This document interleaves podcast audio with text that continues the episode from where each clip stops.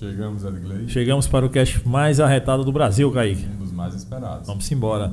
É, Edgley Personal. Kaique Ferreira. Estamos aqui dois, no. lá no Instagram. É, dois lá no Instagram. Estamos aqui no cast arretado em mais um episódio massa. Boa noite, meu povo. Muito obrigado pela presença de todos vocês. Bruna, que fez essa ponte, né? Obrigado e tá aí no chat. Já deve estar ligada no chat já, que eu já vi que ela mandou uma boa noite. Jane também, que esteve aqui esses dias. Foi uma galera da, do direito, a galera da OAB ligada 100% aqui no Cash. A gente Já estamos nessa parceria forte com a OAB aqui, que a gente é, só traz só isso. sucesso pra gente, cara. Muito bom mesmo. E hoje a gente tá com a convidada, Leilane Soares, ADV, tá assim lá no Instagram. o link do Instagram dela tá na descrição. Leilane, obrigado por ter vindo. Boa noite e espero que tenha uma noite e um papo arretado aqui com a gente. Eu que agradeço, né? Bruna aí é, captando pessoas É. da OAB para vocês, mas é, foi super bem recomendado. Disseram que vocês vão me deixar super à vontade. Eu tô aqui ansiosa para saber o que vocês vão me perguntar. E eu agradeço a oportunidade, né, de, de da gente falar um pouquinho do nosso trabalho, de quem somos, às vezes em, um- em função do cargo que a gente ocupa, as pessoas não nos conhecem como pessoa, né? Sim. E eu vejo que vocês têm muito isso, de conversar e saber quem é aquela pessoa. Então, quando Bruna me convidou, eu topei na hora. Show de bola. É, a nossa ideia é justamente essa, porque a, os termos, as partes técnicas, é só dar um Google, todo mundo vê função, é, capacitação de cada um, mas a pessoa por trás do cargo, a pessoa por trás da profissão, a pessoa, a pessoa por trás daquilo tudo que é mostrado pela mídia, muitas para nós é o que nos cativa a conhecer, é o que nos cativa mesmo a entender, tentar entender.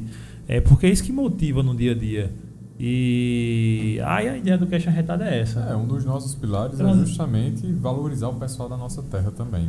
Então, a gente trazer pessoas arretadas, né? Histórias Exato. arretadas, que é pra gente trocar ideia com o pessoal. Mas antes de começar o papo arretado, vamos logo trocar uma ideia e falar pra galera dos nossos patrocinadores. Exatamente, a gente não pode deixar de falar da Patronos Registro de Marcas. Se você é uma empresa, eu bato nessa tecla direto. Se você é uma empresa ou se entende como empresa, porque como assim, cara, você não, não, necessa- não necessariamente precisa ter um, um império, mas se você se entende como empresa, tem sua marca, sua identidade, cuide dela, porque ela é o bem mais precioso. E a Patronos Registro de Marca, ela está para isso, para te auxiliar nesse processo de registrar a sua marca. Foi assim que nós a conhecemos e o trabalho do, de Rafael é um trabalho muito personalizado, um trabalho muito dedicado e que dá uma atenção sem igual. E se você acha que é caro fazer isso, registrar sua marca, ter, ter o domínio, de, não só o domínio, vou falar a palavra domínio, você só vai ligar uma coisa, mas você ter a segurança de a, daquela marca pertencer somente a você, então a você,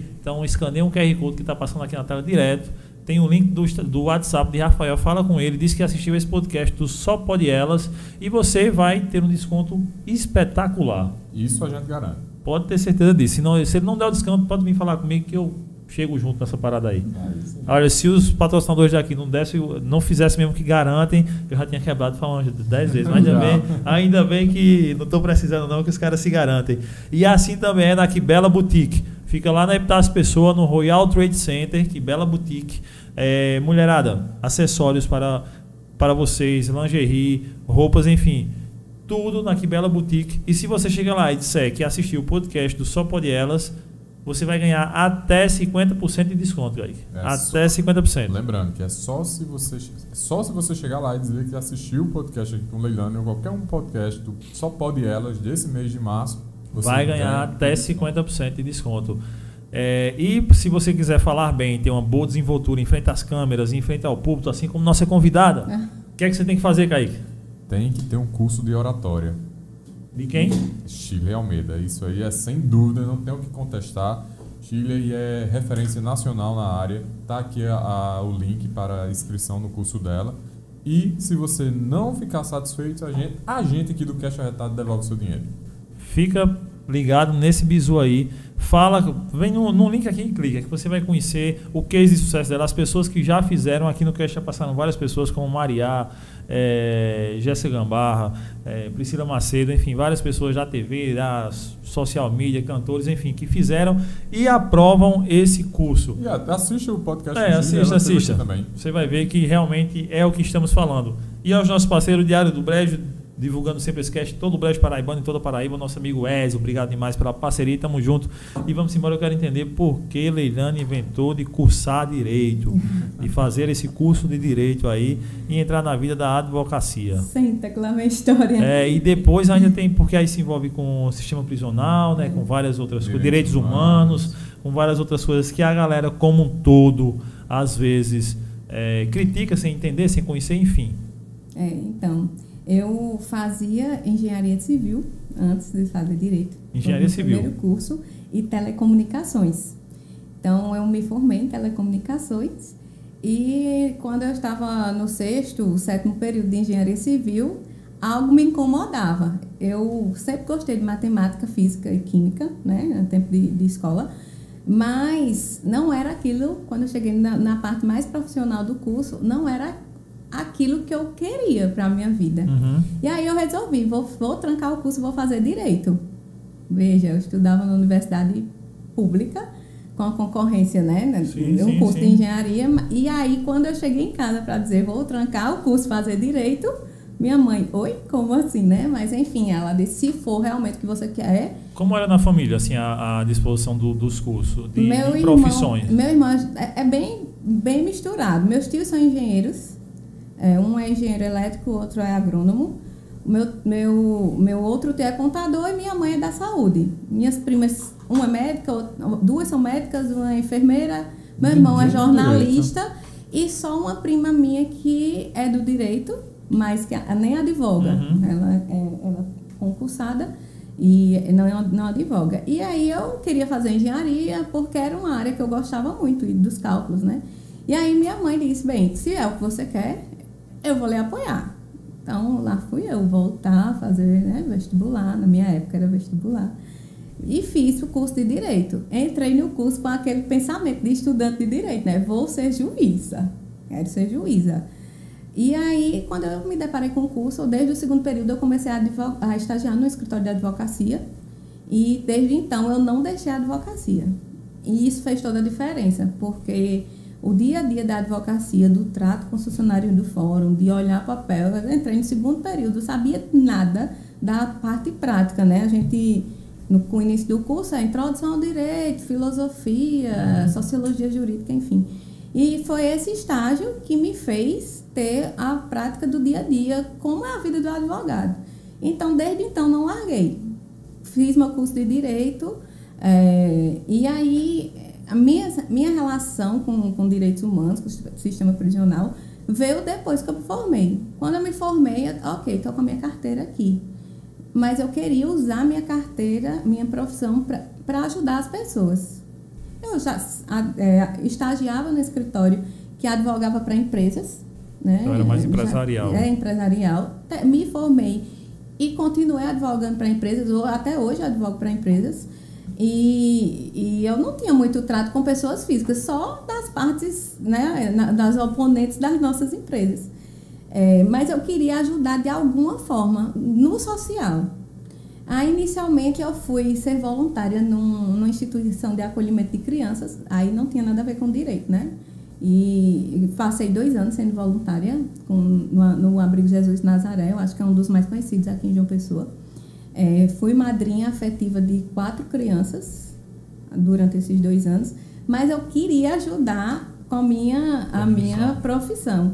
E aí. É, isso, trabalhando, isso servindo lá, mas estava trabalhando no setor normal. Normal, normal. Nunca deixei a advocacia. E aí, é, a, até que, que nesse mesmo, nessa mesma fundação, que eu era voluntária com as crianças, tinha um, um, projeto de voluntariado dentro do sistema prisional, com médicos, advogados e dentistas, nutricionistas também. E aí eu fui para esses atendimentos. Então, uma vez por mês, no sábado pela manhã, eu saía de casa e ia atender é, dentro do sistema. E aí eu vi que isso me trouxe, essa experiência me trouxe é, a oportunidade de sair daquela bolha que eu vivia, né? Porque é, eu, eu, graças a Deus, eu, eu sempre tive condições de estudar, de fazer meus cursos, né? É, sempre tive meu pai e minha mãe me apoiando nisso. E aí eu me deparei com uma realidade diferente da minha, né? Que também Saiu da bolha, né? saí da minha bolha, que é uma realidade da maioria dos brasileiros, né? E eu costumo é, dizer que há um tempo atrás, acho que em 2019, eu recebi o título de cidadã pessoense, porque eu não, não nasci aqui. mas em razão dos trabalhos realizados aqui na cidade, é que aos poucos eu percebi que eu tinha um laboratório de direitos humanos em casa, porque minha mãe era é, trabalhava na, trabalha na saúde, hoje ela é aposentada, mas cresci com ela atendendo pessoas, era, era um hospital público, uhum. e eu cresci vendo a, o atendimento dela a pessoas que não tinham muitas condições. Muitas pacientes ligavam a cobrar lá para casa, né? Tinha telefone fixo. Ligavam a cobrar lá para casa para saber se estava certa a consulta, que se era tava, a data estava confirmada da consulta. Outras vezes ela chegava com saco de pipoca, tipo pipoca bocos, que o paciente dava para ela, porque dizia, eu, não, eu queria lhe dar um presente, mas eu não tenho nada que lhe dar. Então eu trouxe essa pipoca. Então é, é, eu fui percebendo que era pelo laboratório e eu não via, né?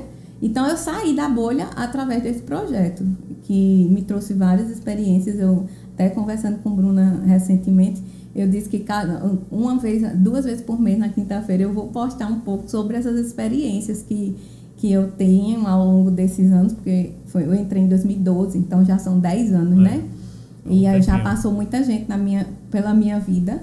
E eu costumo dizer que é, hoje eu sou feliz porque eu consegui, ainda eu tenho uma longa caminhada para frente, mas consegui ajudar um, com um pouco do, do, do que eu sou e do que eu faço às pessoas, né? Hoje, agora mesmo, quando eu estava vindo para cá, tinha uma pessoa que me mandou um direct. É, eu queria saber se meu marido, se falta muito para o meu marido sair, você poderia me ajudar? É, às vezes essas pessoas elas não têm condições, buscam a defensoria e não sabem, ainda mais com esse tempo de pandemia com o fórum fechado, né? Uhum. Não, não sabem onde procurar. E você dá uma olhada no processo e dizer, ó, oh, o juiz despachou assim, ou a previsão de saída do seu esposo é tal ano, não custa nada, né? Para a gente que está ali todo dia olhando o processo, mas custa tanto para eles, né? Então, eu entrei assim nessa. Fiz direito, acreditando que eu podia mudar um pouco a sociedade, e, mas eu não imaginava, quando eu deixei aquele curso de engenharia, que minha vida mudaria tanto nesses.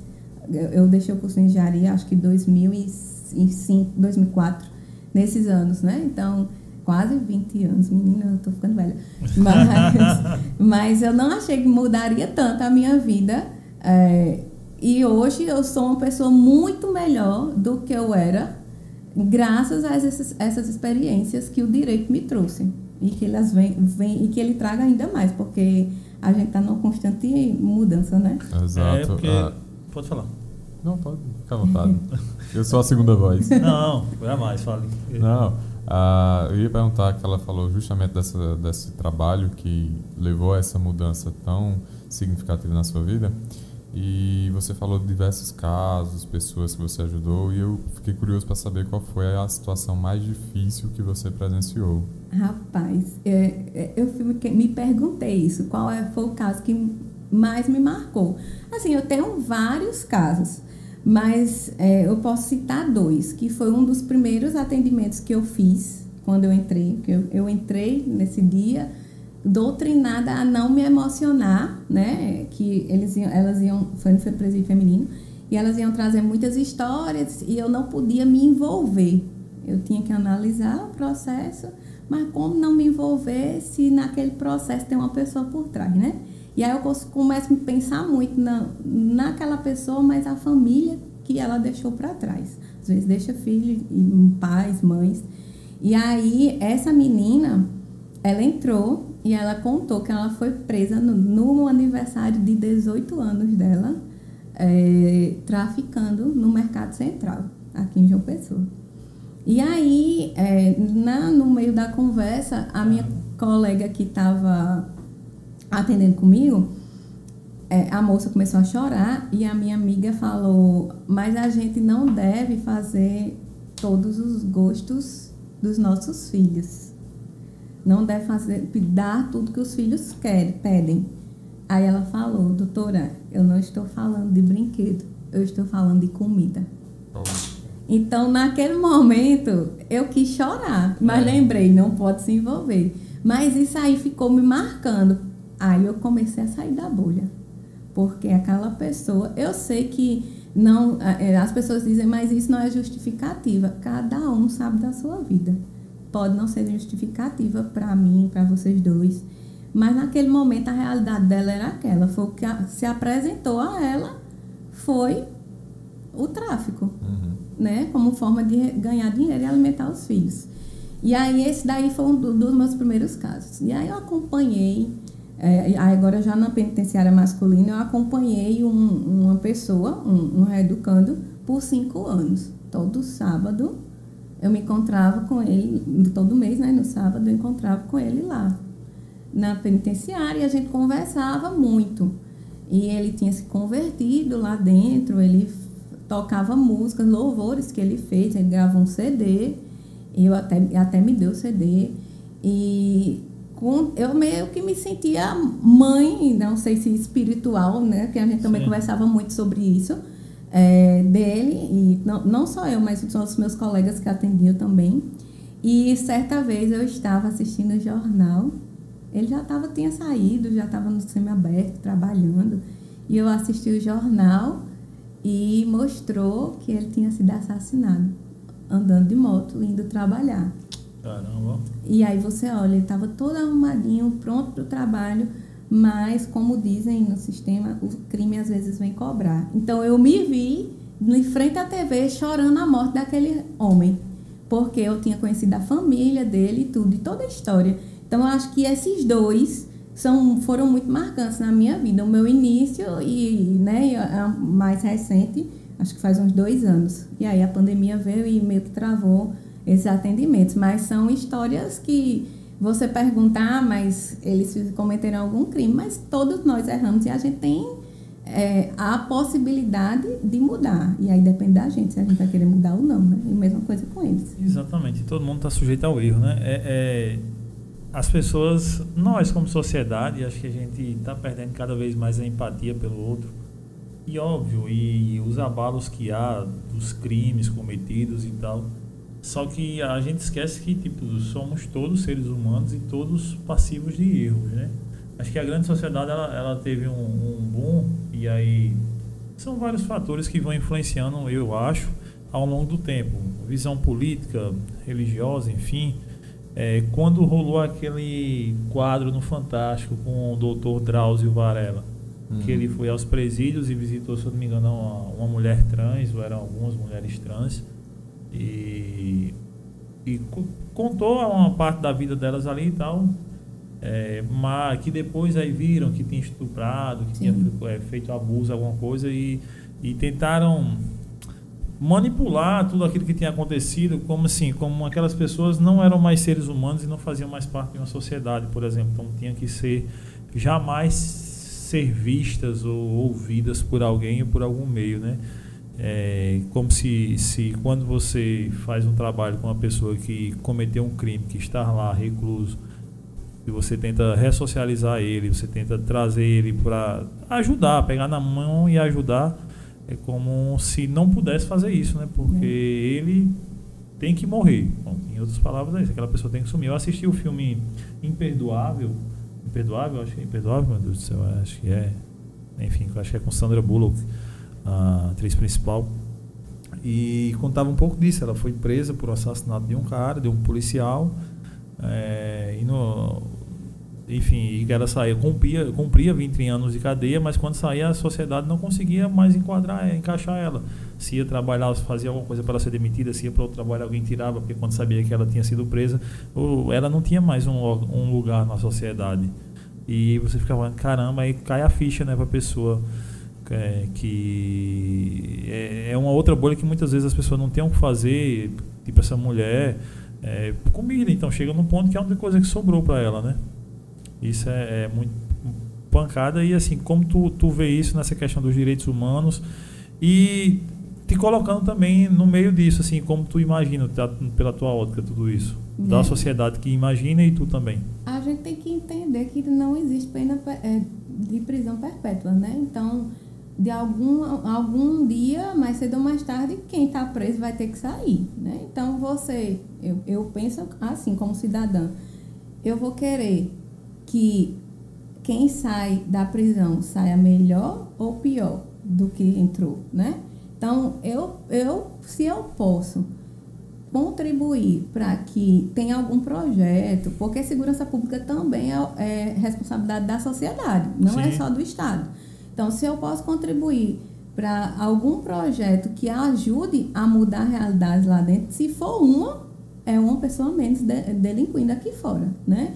Então, é, enquanto sociedade, e isso na minha trajetória de Comissão de Direitos Humanos já foram seis anos, estou entrando no sétimo, é, a gente trabalha muito isso, mudar a, o, o conceito de direitos humanos que a sociedade tem. Eles estão presos, eles ou elas estão, cometeram delito, cometeram. Eles estão pagando, porque a pena é a sanção à, à, à prisão, né? A sanção que o Estado impõe a ele é a prisão. Mas a lei, ela tem caráter ressocializador. A gente, o Estado, na Brasil tem a terceira população carcerária maior do mundo. Então, como é que o Estado vai dar conta de Caramba, fazer? É, a gente tem uns 800 mil presos. Se, eu acho que se fosse tivesse penas mais longas, eu acho que estaria até em primeiro. É. Como é que o Estado vai dar conta de arrumar trabalho para todo esse, esse povo? Então, o, o que a gente tem é, é, que eu tento fazer e acho que eu estou contaminando de, de, uma forma boa as pessoas que tra tratam comigo diariamente, é mostrar para a sociedade que há possibilidade de você dar uma, uma, uma oportunidade àquela pessoa e ela mudar. É, inclusive, lá na OAB, nós fizemos ano passado um termo de protocolo com a Secretaria de Administração Penitenciária para empregar pessoas que saem do sistema é, prisional. E aí eles passam por entrevista com psicólogo, com assistente social, para ser encaminhado, né? Faz aquela uhum. entrevista e traça o perfil para ser encaminhado. Então, acho que é, se a sociedade se abrisse para isso e a gente realmente tivesse projetos efetivos, aqui no estado a gente já teve, teve um avanço nos últimos anos. Hoje nós temos 80 e poucas pra, boas práticas no sistema, ensinando o ofício de artesão, é, eu acho que o mais conhecido para a gente aqui é o Castelo de Bonecas, do Júlia Maranhão, né? Que, inclusive Mas, teve um projeto, foi esse mês de março Lá agora. na UAB, é. E amanhã vai ter, vai ter até outra exposição lá, e na sexta-feira um evento que Eu tenho fazer. algumas bonequinhas de lá. Aqui, é, eu, tenho, eu tenho várias, eu não posso nem ir lá que eu quero comprar bonecas, eu, enfim... É, na minha sala lá na, na, na, na UAB, o povo diz que é a sala dos direitos humanos, porque é, a decoração é toda de projeto de ressocialização. Eu não posso ver, eu quero esse jarro aqui, é, a cerâmica, tem uns vasinhos de cerâmica feitos lá em Pombal, na cadeia de Pombal, eu quero, tá tudo lá, tá uhum. tudo lá. E as bonecas, né? Eu fiz até, pedi até para elas fazerem uma boneca com a minha, com a minha roupa da posse, e elas fizeram.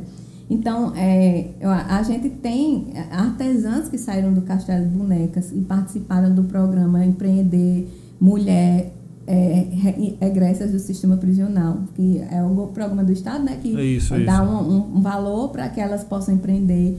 É, e aí, tenho mais, tem outros projetos, em Campina Grande, com bonecas também, com, com artigos de cozinha, suplás, luvas de, de cozinha. É, tem em Cajazeiras, nas, nas cadeias femininas. E aí, também outra, pegando um pouco da sua fala, do exemplo do Drauzio Varela, Varela existe um nicho que é meio invisibilizado, que são as mulheres trans do sistema. Ninguém fala delas. Elas estão presas no Roger e no Silvio Porto. E aí, o que é que essas mulheres trans vão fazer quando elas saírem? Aí a, a gente até expôs, elas estão aprendendo a fazer macramê, que é uma arte totalmente manual e é, e é de ter um valor de mercado um pouco significativo, né? E aí elas estão aprendendo e vão fazer, vai inaugurar amanhã, até a gente recebeu o convite, é, um, uma, um ateliê que vai ensinar para elas costura, o macramê, e vai dar aulas de empreendedorismo, como fazer um MEI, para que quando elas saiam, elas possam ser microempresárias individuais, microempreendedoras individuais. Uhum. Então, o pouco, isso não é só do Estado. Vem pessoas que, ah, eu, eu, vou, eu vou contribuir, eu sou artista visual, eu vou contribuir com a pintura do ateliê. A gente tem a, Fanny, que é uma, ela está até expondo no, no, no, hotel, Hotel Globo, e que ela pintou lá também. E che chegou se oferecendo para fazer projetos. E aí é isso que eu, que eu acho. Porque, porque eu, como cidadã, não posso pensar o que é que eu posso contribuir. Teve um advogado que contribuiu é, dando aula de cidadania para as pessoas. Ele levou a Constituição e deu aula do que foi possível em quatro semanas. Para que eles. Ó, tem gente que não sabe preencher um formulário. E ele vai precisar, porque se ele sair ou ela e for no Cine, vai ter que preencher. É. Então precisa do mínimo, né? Então por que não sociedade abraçar isso? Para que, que a gente possa mudar um pouquinho dessa realidade. Porque aí eu, eu acredito que você reinserindo a pessoa na sociedade com um ofício que ela não tinha, ela vai, se ela voltar para o crime, aí já foi escolha dela, mas ela não pode dizer que não teve essa chance. Né? E uma das coisas que a gente sempre disse no projeto que da fundação é que a gente fez curso de confeitaria, panificação e confeitaria. Saiu até no JPB na época. E na entrega de certificados, quem liderava o projeto antes de mim disse: vocês jamais não podem dizer que não tiveram oportunidade. Uhum. E dessas, algumas abriram até lanchonete.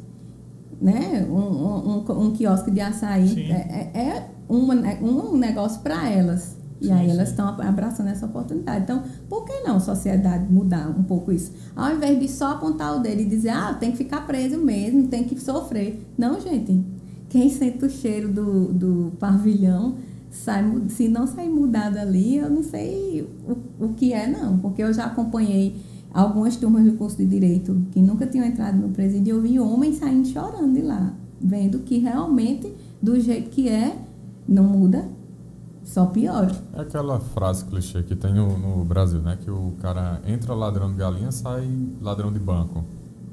Existe uma estatística, Leilane, de quantas pessoas saem da prisão e, e reincidem? E reincidem? Oficialmente não. A, eu, a Secretaria está fazendo esse levantamento e é um dos, plan, dos projetos do planejamento estratégico, porque a Secretaria traçou planejamento de 10 anos, começando em 2019, para que isso seja controlado, mas em torno de 60%. É um número muito alto. É, é muito alto. E aí é, a gente eu, eu gosto muito de pesquisar sobre o sistema prisional. É, eu disse a pessoa dos presídios. Eu fui para Brasília, é um, um, fato engraçado. Eu fui para Brasília semana passada para uns eventos no Conselho Federal lá da OAB. E aí, quando a gente sai do aeroporto, geralmente tem uma van da OAB que pega as pessoas e leva para o hotel. Aí eu falei, não, gente, chegou a van aqui. Olha ali aquela preta. Quando a gente se aproximou, Sistema Penitenciário do Distrito Federal. Aí o povo, não tem condições. Até aqui tu vai sendo puxada para as coisas dos presídios. Mas é porque eu gosto de pesquisar isso, a origem da pena, essas coisas, né? E, e a gente é, pesquisa e vê em outros estados experiências que dão certo. É, lá em, em Santa Catarina, por exemplo, tem instalações de fábricas dentro dos presídios. E aí é uma oportunidade de, de, de ocupar o tempo e empregar essas pessoas, né? Porque você vai instalar uma fábrica. Imagine aí uma fábrica daqui, sei lá, que faça é, roupas de cama. Imagine instalar uma fábrica dessa num presídio e empregar 100 pessoas. Quanta gente não vai ter já, né? E isso, de repente isso. ela pode até contratar para as unidades de fora quando a pessoa terminar de cumprir, né? Então, uhum. é um sonho? Pode ser, pode ser uma utopia, mas em outros estados é possível. E aqui no estado tem, foi, foi aprovada uma lei, foi sancionada uma lei que cria um edital de chamamento. Aí, ah, por causa da pandemia que parou tudo, né, não foi lançado, mas eu creio que nos próximos meses ou até o final do ano deve, devem lançar essa lei de chamamento de empresas para se instalar no sistema prisional. O estado que mais se destaca é o de Santa Catarina? Eu, eu seguia muito de Santa Catarina, porque para mim era um exemplo. Mas o Maranhão, ele tem se destacado bastante tanto com o trabalho quanto, quanto com a educação. O Maranhão é um dos estados que, que é, tem muito destaque é, uhum. é, e eles têm, é, têm unidades que tem, todos os presos trabalham em algumas unidades. Então é um sonho, né, para a gente. Quem sabe a gente não consegue construir aqui. Seria ótimo, né? A iniciativa privada ah, trabalhando junto ao Isso. Estado. É. Você vê para vai fazer crescer assim absurdo, né? Melhorar o sistema prisional, né? E assim, o trabalho dá dignidade, né? Sim. E dá dignidade não só ao preso, né? A É. pessoa que está presa, ela dá digni- dignidade a qualquer pessoa. A e, aí, qualquer e aí pessoa. a gente vê pessoas que perderam a casa, pronto. No caso de Dubai, que vocês falaram que, que Bruna eh, foi uma, uma das grandes pessoas que trabalharam para ajudar lá. Teve gente que perdeu tudo. Foi. Perdeu tudo. E aí? Como é que essa pessoa vai viver? Porque chegou e não tinha mais casa. Se, se ficou com os documentos, ficou com muito. Né? E É. se, eu, se essa pessoa tiver uma oportunidade de trabalhar, ela vai aos poucos construindo, né? Ela não vai precisar buscar, sei lá, se delinquir para conseguir comprar comida. É muito óbvio. Aumentou a miséria, aumenta a criminalidade. É lógico. né? Isso é em qualquer canto do mundo, isso é, é fato. Né? Porque as pessoas elas têm que comer, né, para sobreviver, né? E real, porque infelizmente, né, a gente né, não tem que não é- evoluir não- muito. Não é aquela fome que a gente diz, ah, eu estou com fome, mas eu não sei o que, eu não tenho nada que eu Não. gosto aqui em casa. É fome de doer. É fome de dois dias sem comer nada, É. três dias e o cara então aí ou mais. Né? E a gente, mas a gente sempre vai ter aquela pequenez ainda que tem que evoluir muito, que é aquela questão de ah, mas se você quiser, você pode. É só querer, é só que eu não posso, eu não estou aqui porque você também não pode che- chegar. Aquela pessoa está lá porque ela quer. Ainda e não, não consegue perceber que aquilo muitas vezes é imposto a ela. Então não tem o que fazer. E Né? só quem sabe é quem está passando. Só, é óbvio. É, e aí, voltando um pouquinho no assunto, mas entendendo que você cursando direito, aí se identifica muito com essa parte de direitos humanos, mas aí quando é que entra você, tipo, adentrar mesmo na OAB, com cargos, enfim. Rapaz, eu nem imaginava entrar na OAB.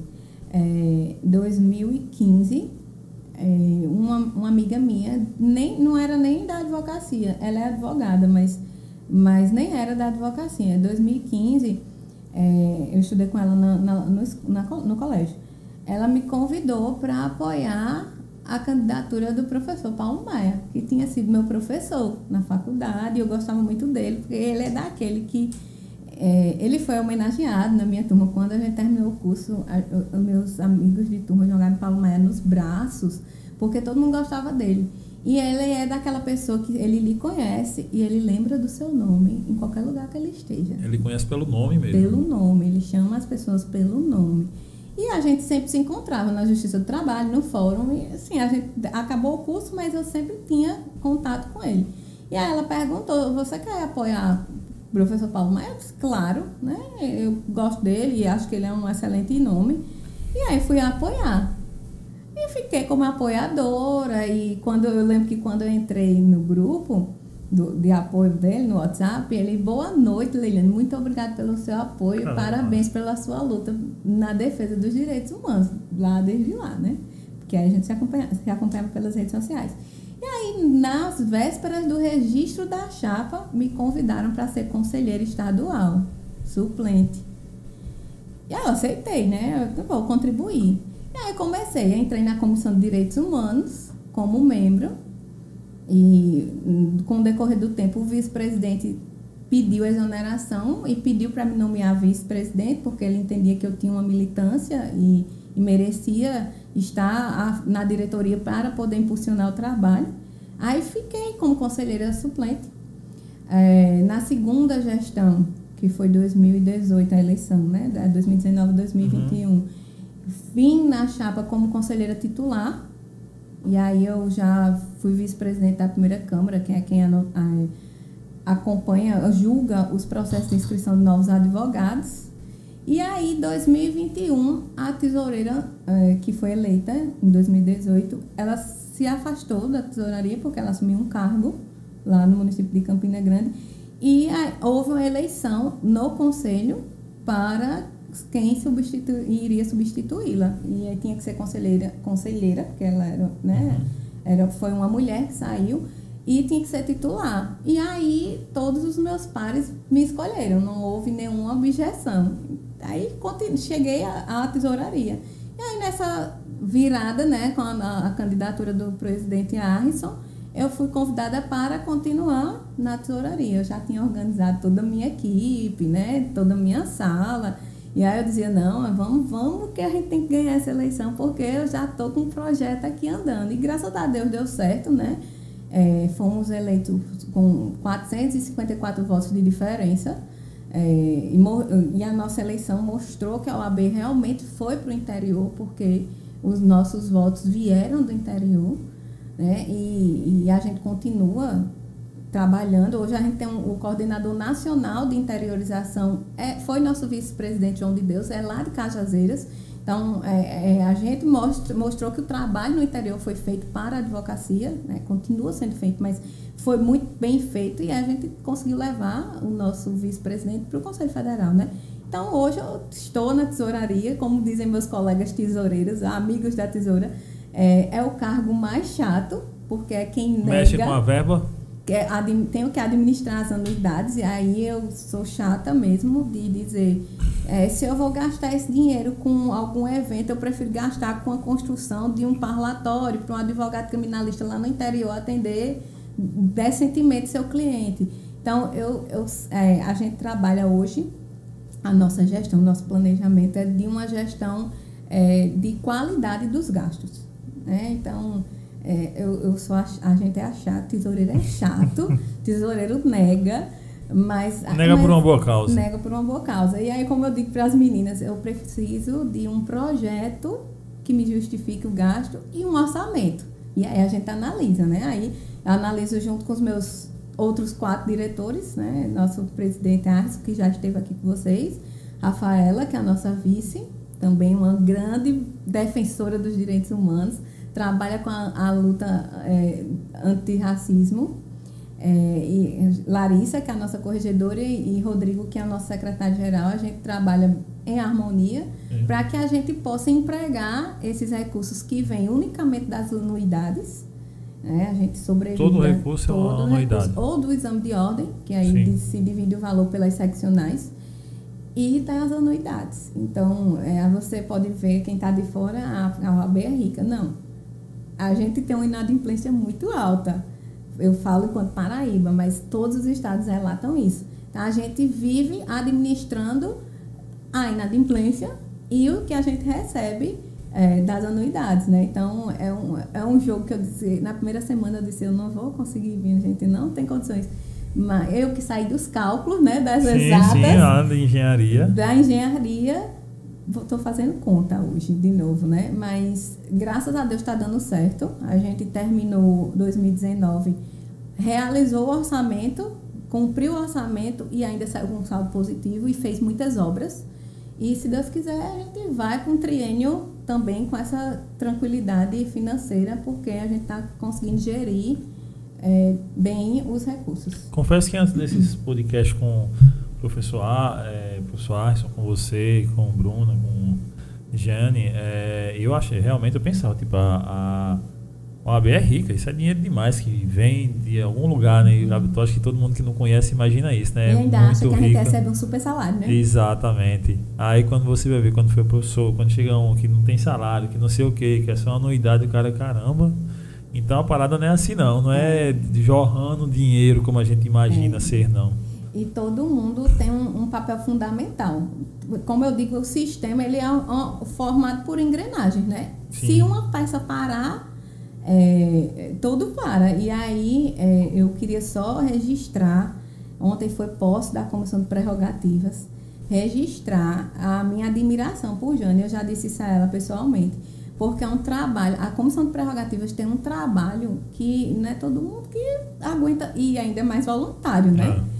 é muitas vezes, é, é, acho que há uns 20 dias, ela saiu da, da central de polícia de uma hora da manhã. Veja, é uma mulher que passa o dia inteiro trabalhando, tem uma filha. Ela relatou aqui. Né? E Trabalho ela, de 24 horas. Exatamente. Então, é, não é para todo mundo. É, eu tive, na, na Comissão de Direitos Humanos, tinha um plantão, que não era como de prerrogativas, né? Eu tinha um celular de plantão e eu era acionada sempre, mas eu, eu podia resolver durante o dia. E prerrogativas, que quando você tem, o advogado sofreu uma violação na, na delegacia, ah, lá no fórum, toda hora você tem que estar se movimentando. E é um trabalho voluntário que muitas vezes não é reconhecido. Muitas vezes, se a comissão não consegue resolver naquele momento o trabalho, o advogado acha chega. que a comissão não está trabalhando. Uhum. Então, é deixar registrado aqui o trabalho da comissão de prerrogativas é importantíssimo. E capitanear essa comissão não é fácil, não, viu? E ela é uma mulher, como, como pegando o nome aqui do podcast, arretada. arretada. É. Ela, eu, eu tiro o meu chapéu para ela. Ontem me perguntaram, você já foi da comissão de prerrogativas? Eu não sei se aguentava, não. eu acho que aguentava, mas eu não sei. É, é, é, bem pesado o trabalho. Mas é um trabalho, eu digo que por amor à advocacia.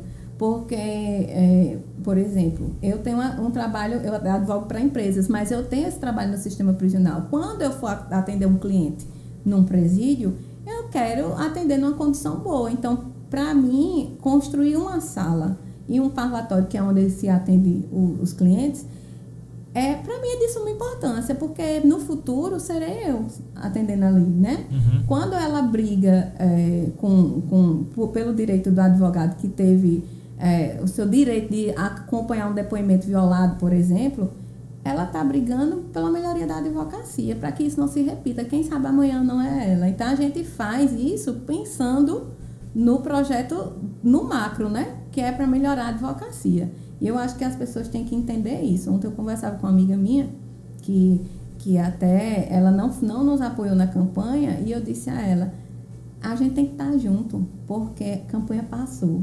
A advocacia está aqui e se a gente estiver mais junto, a gente é mais forte. Então é isso que eu penso. Eu posso, hoje eu estou na gestão, amanhã eu posso não estar, mas eu vou querer contribuir de alguma forma com quem estiver, porque a gente vive da advocacia. Então, uhum. né, é, se o que tiver de bom para ela vai ser bom para a gente. Então, eu acho que é isso aí. Não, antes de continuar, a, hoje a gente tá na, na, na ele, sinergia, ele tá legal, né? Falar, então, na sinergia legal.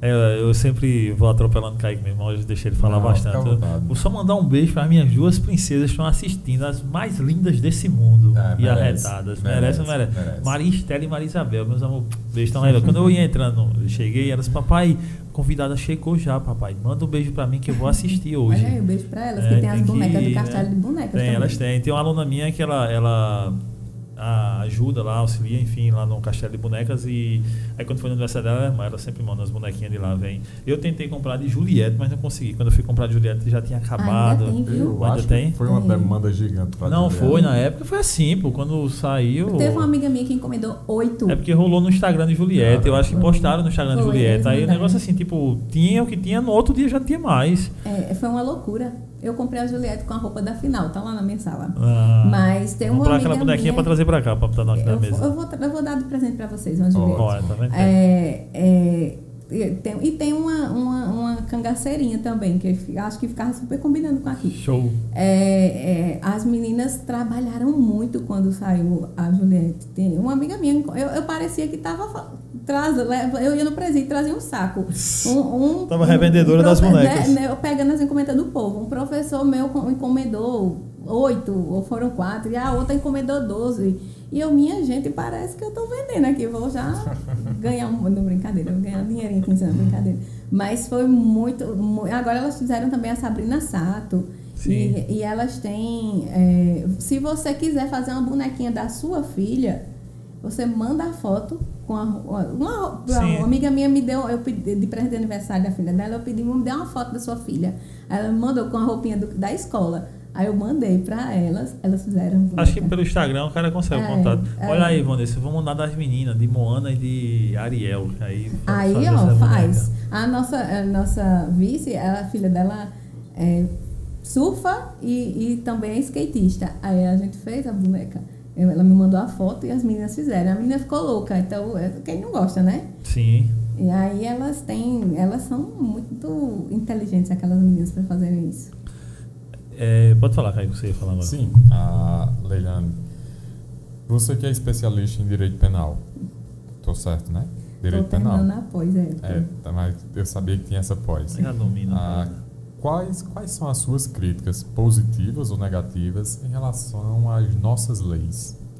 Eu acho que a gente tem muitas leis no âmbito penal que algumas vezes podem até atrapalhar mais do que ajudar. É, algumas coisas mais simples, né? Você poderia condensar tudo num, num, numa lei só, mas eu entendo até essa criação de várias leis, porque a sociedade é muito. É, tá, muda muito toda hora, né? E o nosso Código Penal é muito antigo.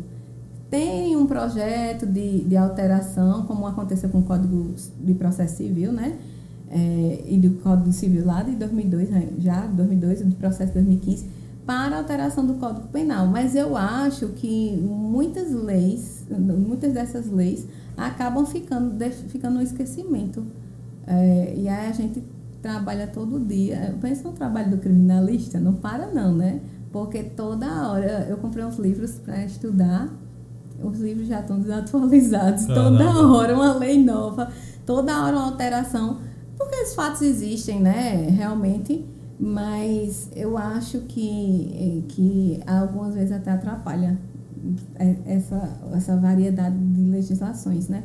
Mas, enfim, a nossa sociedade. É o que temos. É o que temos. Nós temos que, que nos adequarmos. O, o profissional não pode parar de estudar né? Toda hora tem uma coisa nova, uma, uma jurisprudência nova. E aí, no grupo dos criminalistas, eu adoro porque eles ficam compartilhando decisões que eles tiveram de casos que podem ser usados aqui, é, no, nas, nas cortes superiores. E a gente não pode parar, né? Então, se a gente tem uma legislação vasta, vamos se adequar a ela e, e tentar fazer o melhor para o nosso cliente, né? Então, eu vou fazer essa pós porque a parte final dela me chamou a atenção, segurança pública, hum. né? Porque é minha área de, de atuação. É, eu, eu, eu, sou presidente da, da Comissão de Assuntos Prisionais da ANACRIM e o povo, ah, criminalista. Aí eu, gente, eu sou criminalista, né? Porque eu atuo no sistema prisional, minha área é execução penal. Porque quando você vê criminalista, aí você lembra logo dos júris, né? É. Porque é o que mais se destaca. Mas é uma vertente do, da, da, advocacia criminal, que é a execução penal, e eu sou doida por ela. É, como eu disse, né? Eu minha vida nos presídios. Mas é isso. É, ainda nessa onda de direitos humanos é, e leis. Eu, a minha vida dos direitos humanos. É, muita gente, tipo agora, né, com aquele crime que aconteceu em Patos, daquele jovem, da criança, né? Hum. Pelo ECA já é adolescente, né? Que é a partir é. de 12 anos, né? É. é o que aconteceu, né? E aí a gente fica escutando na hora, quando você vê tudo, é, a revolta, enfim, da sociedade, tá achando o, o adolescente como é, um sociopata, um monstro, um psicopata, isso, aquilo, não, não pode viver em sociedade, que pela lei, é três anos ele está solto, né? É, pela lei. A internação do é máximo é, a, a, a, cada seis meses tem uma avaliação, avaliação psicológica, né? pode até se prorrogar esses três anos, né? Ou não? Não, acho não, que não pode, não. São, três, é, são três anos, anos é. né? Ah, então essa avaliação é para ver se pode sair antes dos é, três. É. E aí fica todo mundo, e realmente é você, nós como sociedade, porque é uma coisa que dói. Quando a gente vive aquilo ali, pô, dói em todo mundo, né? Aí você fica, caramba, realmente, será que essa pessoa pode viver em sociedade? Mas a pessoa que ainda nem sabe o que é a vida ainda, né? Você começa a imaginar. E hoje, quando eu vi a declaração do pai. a declaração do pai em outro caso que aconteceu em algum lugar, não sei se foi em São Paulo, sim, eu não sei, esqueci aqui, mas aconteceu em algum lugar. É, olha no story de Vanessa aí, Vitor, depois, que aí tem lá essa postagem ela, e no texto tem dizendo onde aconteceu outro crime, que também semelhante, enfim, o foi. pai também perdoava o filho, né? E você fica aí na declaração do pai hoje é ele não sabe o que ele fez, uhum. ele é uma pessoa boa eu quero cuidar dele, eu não quero que ele fique preso, eu quero sair daqui para cuidar dele. Aí você, aí eu parei para refletir isso, né? Porque a primeira coisa que a gente, como na nossa imensa pequenez, gente, não, isso tem que passar o resto da vida lá. Essa pessoa é impossível de viver em sociedade com outras pessoas. Uma pessoa que comete isso, mas eu digo, mas essa pessoa não sabe nem o que é a vida ainda, pô. É. Não sabe de nada, zero, absoluta. Tá com HD, tá começando a, a rodar o HD ali, tem 13 anos. É Como eu posso dizer, e aí eu, eu fico me questionando, que essa pessoa é uma pessoa má, é uma pessoa diabólica, uma pessoa que quer exterminar as outras pessoas. Como eu posso dizer isso? Eu preciso de 13 anos de é. idade, né? Aí começa a se imaginar e, e, tudo isso. O que é que tu imagina disso aí? De... Rapaz, quando aconteceu, quando eu vi a notícia, para começar. É de Curitiba, o outro pai. Que ele esfaqueou o pai na, Foi no supermercado, isso, na farmácia, eu não lembro. E o pai, Exato. antes de morrer, fez uma oração pedindo para perdoar o, o, filho, né? Eu vi também. É, quando aconteceu isso, para começar, o menino era, era primo de uma advogada amiga nossa. Caramba. E aí eu vi na postagem dela, né, é, ela dizendo: Eu perdi uma tia e um primo, minha mãe perdeu uma irmã e um sobrinho, e minha avó perdeu um filho, uma filha e um neto. Então, eu já comecei a pensar na tragédia familiar aqui, porque a gente olha um pouco de fora, né? Sim. "Ah, Que tragédia. Mas aí, aí eu pensei, gente, para a família dessa moça, dessa senhora, ó como está sendo, né? A grande perda para essa criança. Porque a gente diz, ele é, ah, ele é adolescente, tem 13 anos. Mas, veja, pelo Criança, que eu né, vi, cara? ele estava em casa, brincando dentro de casa. Ou seja, devia ser um menino que não, não, tinha, não tinha uma vida muito de fora de casa, porque é, brincava muito de videogame, né? Até Era, o pai dele era. falou. Imagine essa criança é, indo para o centro socioeducativo. Que a gente sabe que no socioeducativo tem muitas pessoas que convivem com a criminalidade, com o tráfico, com, né? Desde pequeno. E essa criança que não teve experiência nenhuma com crime antes. É aquilo que tu disseste, né, do cara da, da galinha e banco, né? como, como é, como vai ser a realidade dela lá dentro, né? É, depois eu fiquei pensando, esse pai está no hospital, aí ó, eu vi as notícias que ele ficou paraplégico, Isso, isso. vai saber que, porque foi ele que disse que foi o filho, quando a polícia chegou que, que o filho dele tinha tirado, que a mulher morreu, que o outro filho morreu, porque a criança, pelo que eu vi, a criança ficou agarrada, abraçada com ele quando levou o tiro, né? Isso. a tragédia ali é gigantesca. Aí hoje eu vejo um, um áudio do pai dizendo ele não fez por mal, ele não é, ele, ele é promessa de Deus na minha vida, por isso que o nome dele é Samuel. Ele fez isso por causa dos jogos de videogame. E aí os pais começaram a, a criar aquela, aquela coisa na cabeça. E agora meu filho joga muito videogame, será que ele vai fazer isso comigo? Vai sair matando todo, todo Né? mundo que joga várias videogame vai sair pessoas, matando. Várias amigas minhas disseram: Meu Deus, eu já falei com meu marido, tira esse celular da mão do fulaninho. A outra disse assim: Mãe, tira o celular da mão do menino quando eu não estiver em casa. Então todo mundo alertou-se, né, para isso. Porque existem jogos muito violentos e às vezes os Sim. pais nem acompanham, né? Assim, a criança tá lá jogando e entra no outro jogo, e, enfim. E aí esse homem vem hoje dizer, é, eu vou voltar para cuidar dele. Eu não, não deixem que ele fique preso.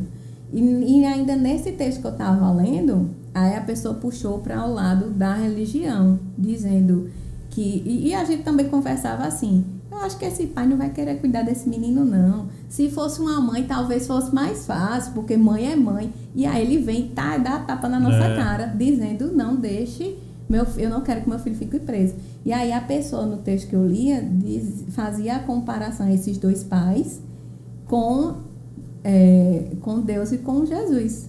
E aí, né, na história, Uhum. É, Jesus morreu por causa dos pecados nossos. Então, Isso. os filhos mataram o pai, né? Isso. Então, é, é uma situação que, que eu acho que esse menino vai, ele vai, né? Eu acho não, ele vai ter um acompanhamento psicológico lá dentro, porque até porque os relatórios mensais ou semestrais trazem esses pareceres, mas eu, eu acredito que, eh, eu não sei como fica eh, juridicamente, né? Mas o pai, já que o pai, porque eu vi na, na notícia no início alguém comentando no jornal que essa criança ia para adoção. Eu falei, gente, como é que essa criança vai para adoção aos 16 anos? É. Como é que ela vai ser adotada? A gente não consegue adotar, que sejam adotadas crianças com 5 anos. Imagine outro com 16. E com o Ele- histórico dele. e ele vai sair, porque aos 18 anos ele sai. Ele vai sair para onde? Então a família tem que receber, mas pense no trauma dessa família de recebê-lo e, e lembrar de tudo aquilo. Então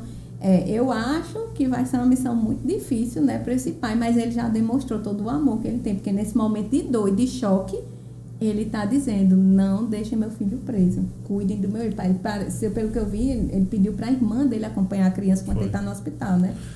Mas Eu vi isso e, e antes eu até pensei, eu tava até comentando né, com alunos e tal.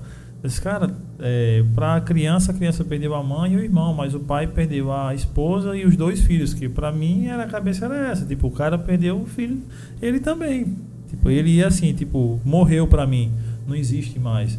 Mas aí ele vem hoje, eu digo, caramba, realmente aí você fica pensando, né, em isso tudo. É, foi o, aquilo que. É, foi em algum cast que rolou essa semana aqui que. Eu comentando da, de um caso que aconteceu lá na. Vizinho ali a. A feirinha. Na, tem um negócio lá de artesanato, né? Que é tipo um mercado, é um mercado ali. de artesanato. E tocaram fogo ano passado, ano atrasado, enfim, dois meninos, dois adolescentes. Ah, lembro, né? Eu acho, eu se não me lembro. engano, era 13, 11 anos, era um negócio assim. 11 não, 13, 14. A idade me fugiu aqui, mas eram adolescentes.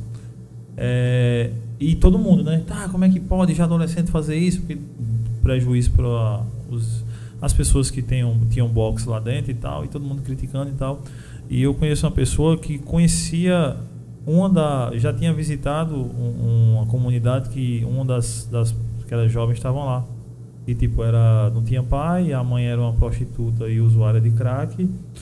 E aí você fica, caramba, realmente, na hora você vê tudo aquilo, quer matar aqueles meninos ali porque eles não servem mais pra nada e é, não são seres humanos e não vão produzir nada. Aí quando você vai, mas quem são? De onde vêm?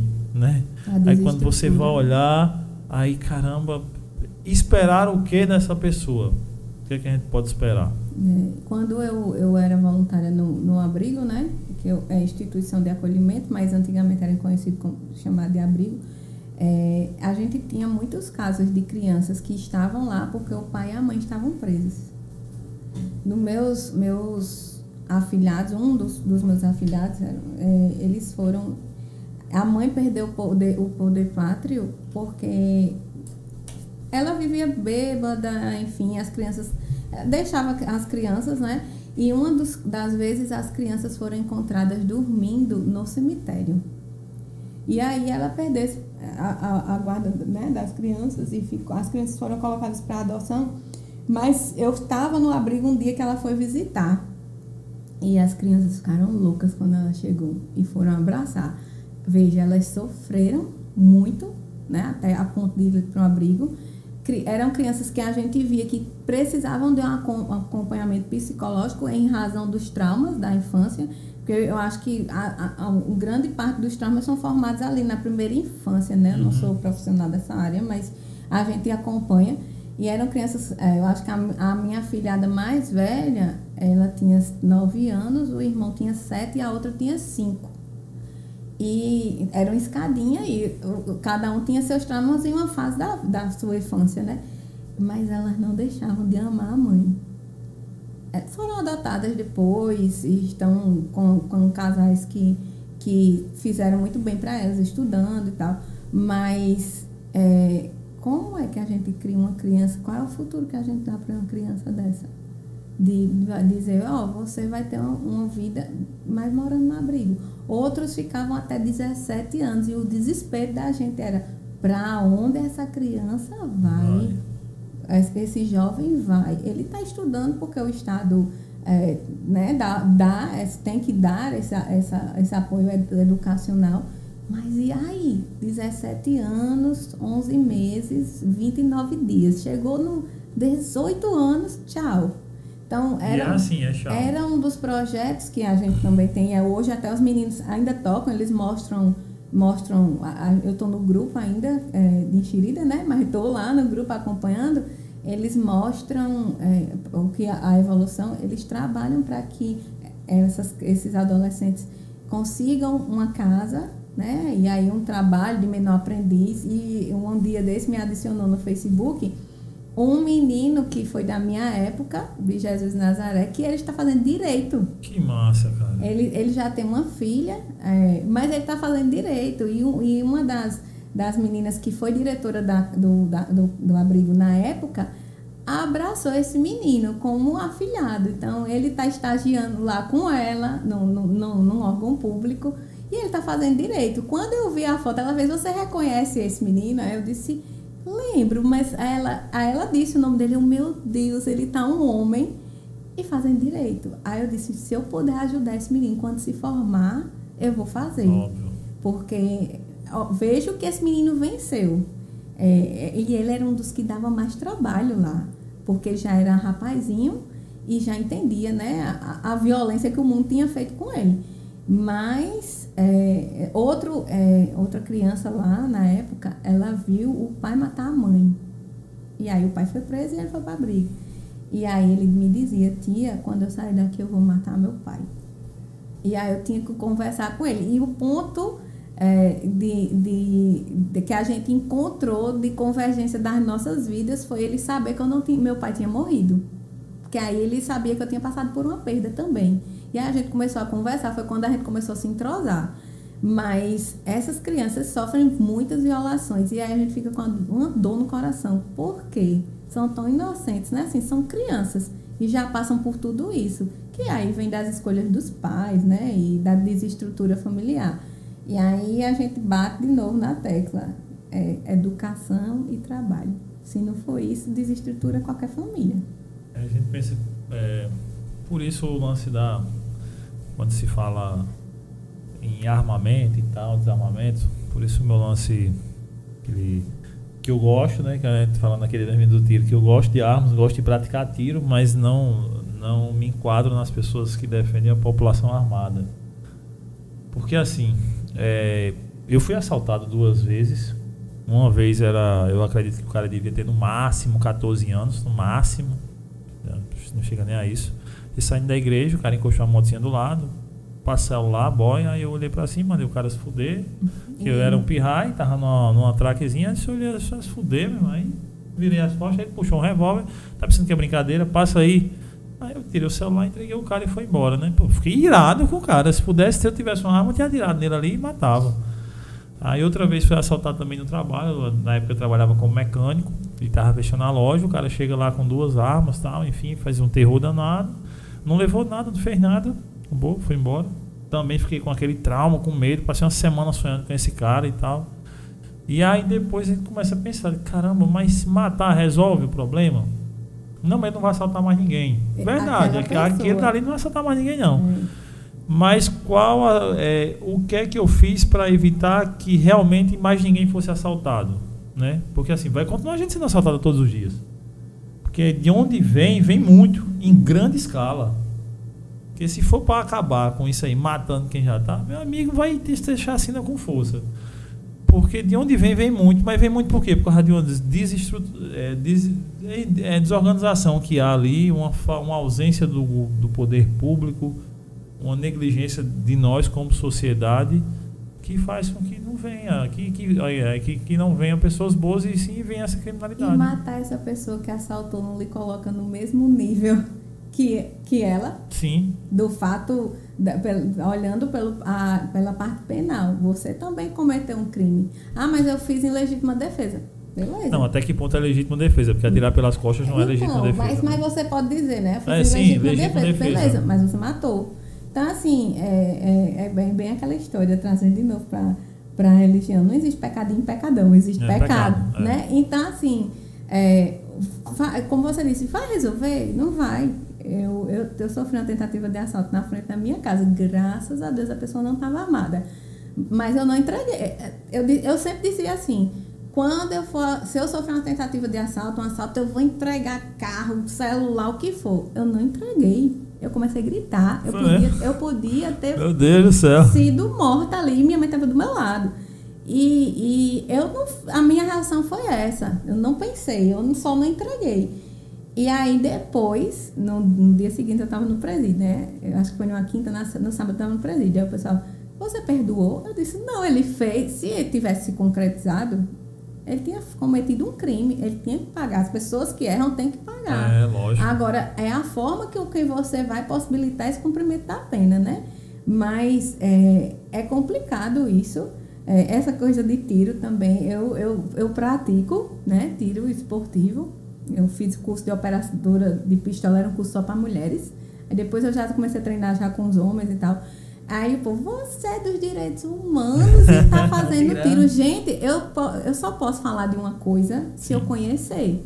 Eu fui conhecer montagem da pistola, né, toda a operação Sim, dela. óbvio. Eu, eu não quero ter uma minha. arma, mas eu conheço. Eu, eu acho que se você, você, já que você disse que atira, desestressa. É, você tá lá no stand. No stand, né? Não me entendo, quer passar atirando por aí. É, no stand atirando. Eu não quero ter arma. Eu acho que a população armada vai matar mais gente do que vai se proteger. Porque você, para é, operar uma arma, você tem que estar muito preparado e saber o que vai fazer na hora do, da, do imprevisto. E às vezes a gente fica nervoso e grita como eu não entreguei o celular. Sim. E se eu tivesse uma arma naquele momento, eu podia ter me matado, porque ele podia usar a minha arma para me matar, né? É. Então, é claro que a gente tem medo, eu saio, eu, eu tenho, o povo, ah, tu já conhece o povo. Sim, o povo que eu conheço está preso, não está no meio da rua. Mas eu saio com medo todos os dias. E, mas tenho minhas, minhas questões de segurança, né? É, vou parar o carro, eu olho para todos os lados, aquela velha história. É, no curso de tiro eu ganhei um spray de, de gengibre, então ele anda na minha bolsa, porque civil pode andar com Ah. ele. Ele anda na minha bolsa, então qualquer movimento suspeito eu já boto a mão na bolsa, porque qualquer coisa eu já aperto. É, mas eu não, eu não quero ter uma arma. Então eu acho que, que a- vai muito além do, de armar a população. E a gente tem exemplos dentro de casa, né? Você tem uma arma e a, a arma pode lhe matar. É, o, o- é aquela história que quem defende a população armada diz, né? A arma não mata ninguém, né? Pessoas que matam pessoas. E eu concordo. Só que se a arma tiver fácil acesso, a do cara não tava e o Existe menino uma pegou. alteração comportamental, né? De quem tá com a arma na cintura. É quem tá armado, existe uma alteração Mano, existe uma alteração comportamental. se tu tá de moto ou se tá de carro e de quando tu tá a pé. Já existe. E o cara dá uma fechada no cara, no carro, o cara já quer engolir ele, É. né? De moto já quer fazer isso, né? Tudo que. E a li- pé você corre do carro. É. Ah, Por óbvio. puxando essa questão de direitos humanos, Leilano, existe uma crítica da sociedade que fala do seguinte: ah, existe muito crime, consequentemente, existem muitas vítimas, e a crítica social que eu vejo é em relação aos direitos humanos não dar atenção às vítimas. Qual a sua opinião Se preocupar mais com- sobre isso? Com o, ca- Ocasionou. O cara que fez. a é, o criminoso. É, né, é, a gente vê muito isso. É, em- geralmente, porque, primeiro eu digo que, que falar que os direitos humanos dá mais apoio para quem cometeu o crime já dá mídia, né? Porque você, se, se você for ajudar a vítima, ninguém vai lá dizer que você ajudou. Porque eu tenho certeza que a TV não vai lá. E aí a gente, vive com esses, esses programas policiais que você liga a TV só falta escorrer sangue, né? Então, dá mais audiência. E, e aí, uma das coisas que a gente fez ano passado na comissão foi criar um núcleo de apoio a vítimas de violência. Porque muita gente fala muito de violência contra a mulher. Eu falei, mas e as vítimas de violência no trânsito? Ah, no caso do, do que está tá vendo o julgamento hoje, do, do caso do, Do taxista. do taxista, eu fui atrás da família na época. Eu liguei para a sobrinha Pra dele. família da vítima. Fui atrás. Eu liguei para a sobrinha dele e eu disse: sou presidente da Comissão de Direitos Humanos, esse é meu número pessoal. E se você precisar da gente, ligue para mim. Dia, um dia depois, eu acho, poucos dias depois, eu recebi um áudio de uma pessoa de- que mandou em um grupo de WhatsApp dizendo assim: Direitos Humanos apareceu, prestou solidariedade e vazou. Gente, eu fui atrás, naquele momento de dor, oferecer o apoio da comissão. Para quê? Para que você, se ela precisasse de acompanhamento na, na delegacia, não como advogado, mas para verificar se estava sendo cumprido o devido processo legal, a gente estava lá. No caso do, do agente socioeducativo que foi assassinado, não sei se vocês lembram, em Jacarapé, o Gabriel. Sim, sim. É, lembro. teve, eu acho que o julgamento ah, esse ano, no final do ano passado. Nós fomos, a gente acompanhou até o julgamento. A gente acompanhou na delegacia. Eu fui lá conversar com o delegado da época, ele me, me deu o relatório dele antes de enviar o inquérito, me con- conversou, me deu o contato dele para tirar dúvidas, porque a, a, a família queria né, informações e a gente estava acompanhando, e a gente acompanhou o julgamento. Quando saiu a sentença do julgamento, a, a prima dele, que estava em Belo Horizonte, mas falando comigo, ela já sabia da sentença. Ah, ah, você, vocês não divulgam isso. Eu coloquei nessa época no grupo da. Não, no, na página da OAB. Porque eu acho que a gente precisa mostrar que, e isso, graças a Deus, a gente conseguiu fazer, que direitos humanos, como dizem, não é só para bandido, porque dizem que é só para É, só pra bandido. bandido. É, outro, outro que eu fui atrás também, é, lembram que teve, tinha uma pizzaria lá no Bessa, ali perto do Aeroclube. Sim, ali de E teve um fato teve que o rapaz chegou para confraternização, o segurança atirou nele, Hum. pensando que era um assalto. Fui atrás da família dele também. Dei meu número. Então, assim, é, a gente tentou fazer isso. E o que, o meu, minha vontade era que todo mundo, e tem várias pessoas que acompanham vítimas, vários grupos, mas que todo mundo fizesse isso e, e que a- as pessoas verificassem também colocassem isso pra frente, né? Mostra, você, hoje, você não me conhecia. Mas a partir das minhas histórias, eu tenho certeza que se acontecer um fato amanhã que lembre algo que eu falei, você vai propagar essa história. Sim. Então, se as pessoas fizessem isso, talvez a gente quebrasse esse preconceito, né? Que é um conceito já pré-estabelecido sobre direitos humanos, que na verdade é a ausência de conhecimento. E o que é que a gente tem é, de projeto não consegui efetivar no ano passado porque a, gente, a pandemia fechou as escolas, mas a gente conseguiu fazer algumas coisas virtuais e eu tenho certeza que a, a nova presidente, que era no- a nossa secretária hoje é presidente da comissão, e Bruna e Agnes, todo mundo, André, que estão na diretoria, vão conseguir fazer. Eu estou só como membro, descansando agora. É, por, que é levar a educação em direitos humanos para a escola. Porque se sua filha tiver aula sobre direitos humanos e ela entender que a ausência de moradia é direitos humanos, é violação de direito, né? É, é Saúde. de saúde, ainda mais nessa pandemia que a gente viu, tanta gente sofrendo, é violação de direito. Quando ela chegar em casa e ela estiver conversando contigo na hora do jantar, ela vai falar. É. E ela vai crescer falando isso. E aí, eu não tive a disciplina de direitos humanos na, na faculdade. Agora tem, mas eu não tive. E, muito, e, e acho que minha geração se formou achando que direitos humanos não era tão necessário discutir. Hoje a gente foi buscar, né? É, Estudar. Eu, eu saí da faculdade, entrei logo numa extensão é, lá na UFPB como convidada que discu- discutia criminologia, subjetividade e segurança pública, para que eu entendesse. Eu não, também não tive aula de criminologia, eu tive só o direito penal dos livros, que é muito diferente do quando você vai para a seara dos direitos humanos. Então, eu fui buscar, e, e aí os meninos lá da comissão, a gente tem um monte de mestres em direitos humanos pela UFPB, que foram buscar essa educação. Mas se eu tiver na base, a gente talvez forme uma, uma, uma nova geração diferente da de hoje, que é tão intole- intolerante, que a gente conversava antes, no, antes do início, de tanto extremismo, né? É, é, é defender direitos. É, a gente foi participar de uma feira de ciências, de um colégio particular, grande aqui de João Pessoa. Eles escolheram, fizeram um estande sobre direitos humanos. Aí tudo bonito, né? Declaração dos direitos humanos e tal. E aí eu levei a ouvidora da comissão à época, que é professora de escola pública, lá no Grotão. Veja, a gente foi para o plano e ela é professora na- no Grotão. Aí ela, quem daqui já vai para o shopping toda semana? Aí, eu, né? O menino crente que tá abafando, né? Quem aqui já andou de avião? Eu! Pois é, meus alunos não sabem nem onde é o shopping, porque eles não têm dinheiro para pegar um ônibus. Aí as professoras olhavam assim, aí teve uma professora que segurou na mão da gente e disse: Obrigada por vocês falarem isso aqui, porque a história da bolha, né? É. Eu chego no meu colégio de carro, com meu lanchinho ou com meu dinheiro do lanche, é, com meu celular, com meu tablet. Vou para casa, tem uma empregada que vai fazer minha comida, tudo que eu, eu Aham. peço para ir para o shopping, quero um brinquedo, ganho. E a gente esquece que lá no, lá no Grotão, lá no Mário Andreasa, lá a gente tem um trabalho com a comunidade, uma ONG lá no Mário Andreasa, que os meninos fizeram um passeio para ir para o shopping Tambiá, que é no centro da cidade. E eles nunca foram. Então, é realidade que a gente não tem noção, né? De, de que, de que existe. Porque a minha gente shopping também ali no centro, quem não conhece.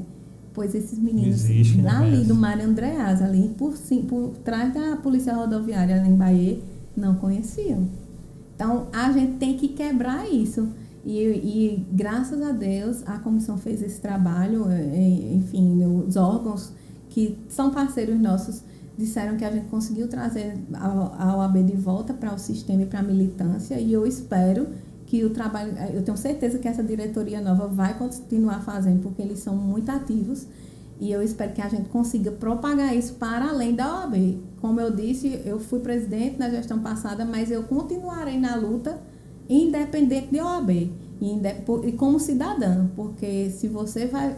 Eu tô, andando na rua, quando eu ando na rua de noite, pronto, vou voltar agora para casa. Já aconteceu isso. Eu vejo uma viatura da Polícia Militar fazendo alguma averiguação, eu já paro, vou passando bem devagarzinho, olhando para ver se está havendo alguma violação, para dizer, minha gente, não é assim. Eu vou me meter? Vou. Eu não sei se eu vou ter como vai ser minha abordagem. Mas a gente tem que falar, a gente tem que ser a voz de quem, de quem não consegue falar, né? E aí as vítimas, é, eu, eu, eu trabalhei nisso, eu queria que as pessoas pensassem dessa forma também. E não só, procurassem conhecer, né? É. Eu não conhecia. E eu já fui essa pessoa que achava que direitos humanos não, não, não, não trabalhava para todo mundo. Eu disse isso no curso de formação que a gente fez, numa oficina de formação que a gente fez para a Polícia Militar. Eu já fui esse, esse discurso, mas eu procurei me informar. E eu, quando eu entrei no, nesse trabalho do sistema prisional, Muitas amigas minhas, advogadas, diziam: Tu vai defender bandido, leva ele para casa. É, que já... a gente escuta isso direto. Gente, não é. Nós somos advogados, nós sabemos que todos têm direito à defesa. E todos têm. É, a, a, lei, a, a, a sentença priva da liberdade, ela não priva da dignidade. Então, todo mundo tem direito a cumprir uma pena digna. Você, se você quiser ir, for precisar ir para o hospital, você quer ser atendido com dignidade e não Isso. ficar em cima de uma cadeira de plástico, né? Então, é, a gente também tem, fez trabalhos no, no Trauminha, no Hospital de Trauma. Essa semana, a nova, a nova composição da, dire, da diretoria foi para o Metropolitano mediar uma questão de lá. Então, é, é, é uma, uma seara gigantesca de direitos humanos que as pessoas só veem a questão criminal. Eu também pensava assim, até você vai tentando entender mais e ver que, assim, de uma forma leiga, que os direitos humanos é para garantir que a lei seja cumprida para todos, nem a mais, nem a, a é nem abaixo. que a lei é, é aquilo ali, né? É, só isso. Desde o cara que cometeu um dos piores crimes que possa existir ao cara que a vítima desse crime, enfim que ambos estejam aparados pela lei, pelo rigor Até da lei. Porque quando você ampara a vítima, você também está fazendo uma, um trabalho de prevenção. Porque muitas vezes o, a vítima ela tem um sentimento de vingança.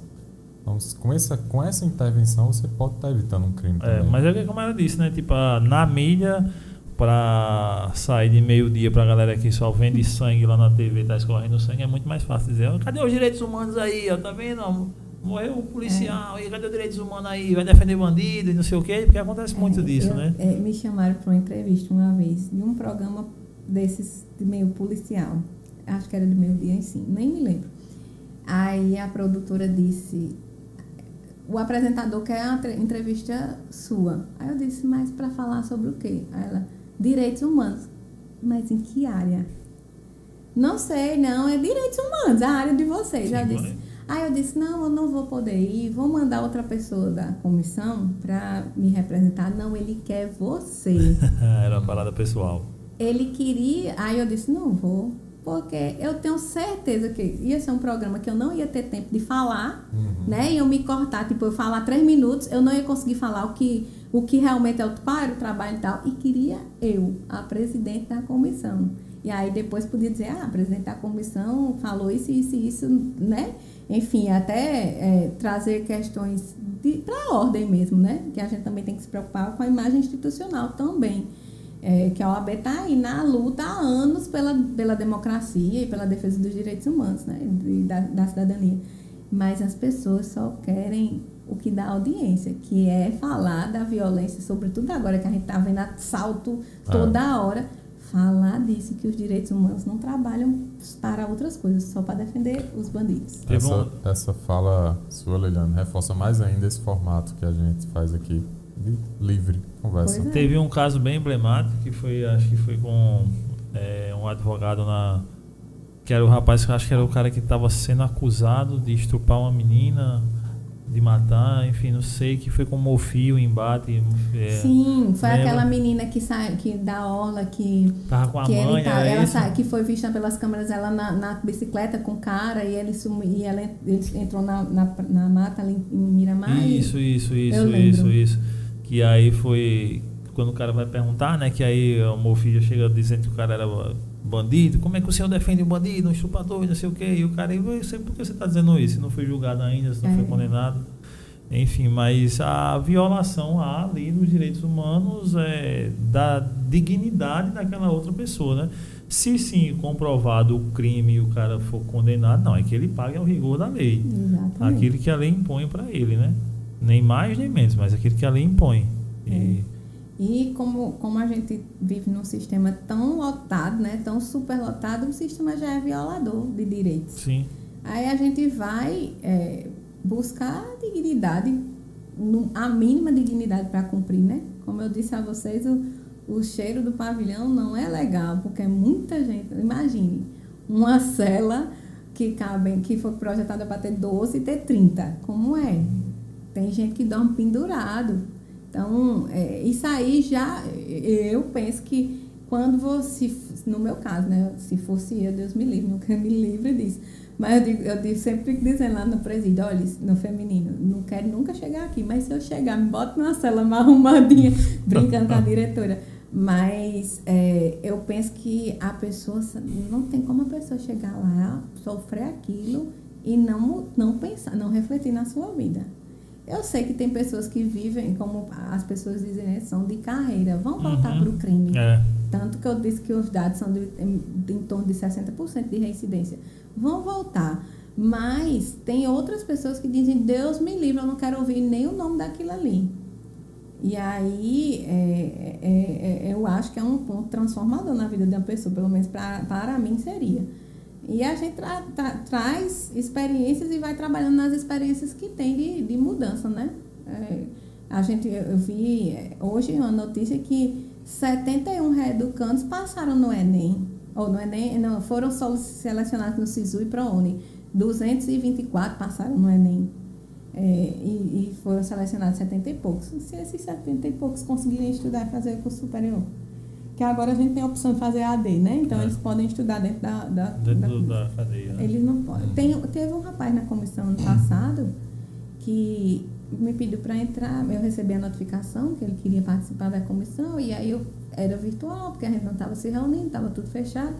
E aí, na apresentação dos projetos, eu falei alguma coisa do sistema prisional. Aí ele disse, ah, lembrei, a gente foi convidado para participar de uma, de uma comissão de remissão pela leitura. Eles leem livros obras da literatura, fazem a, a resenha e a gente corrigiria para que eles tivessem é, diminuição da pena, né? De alguns dias.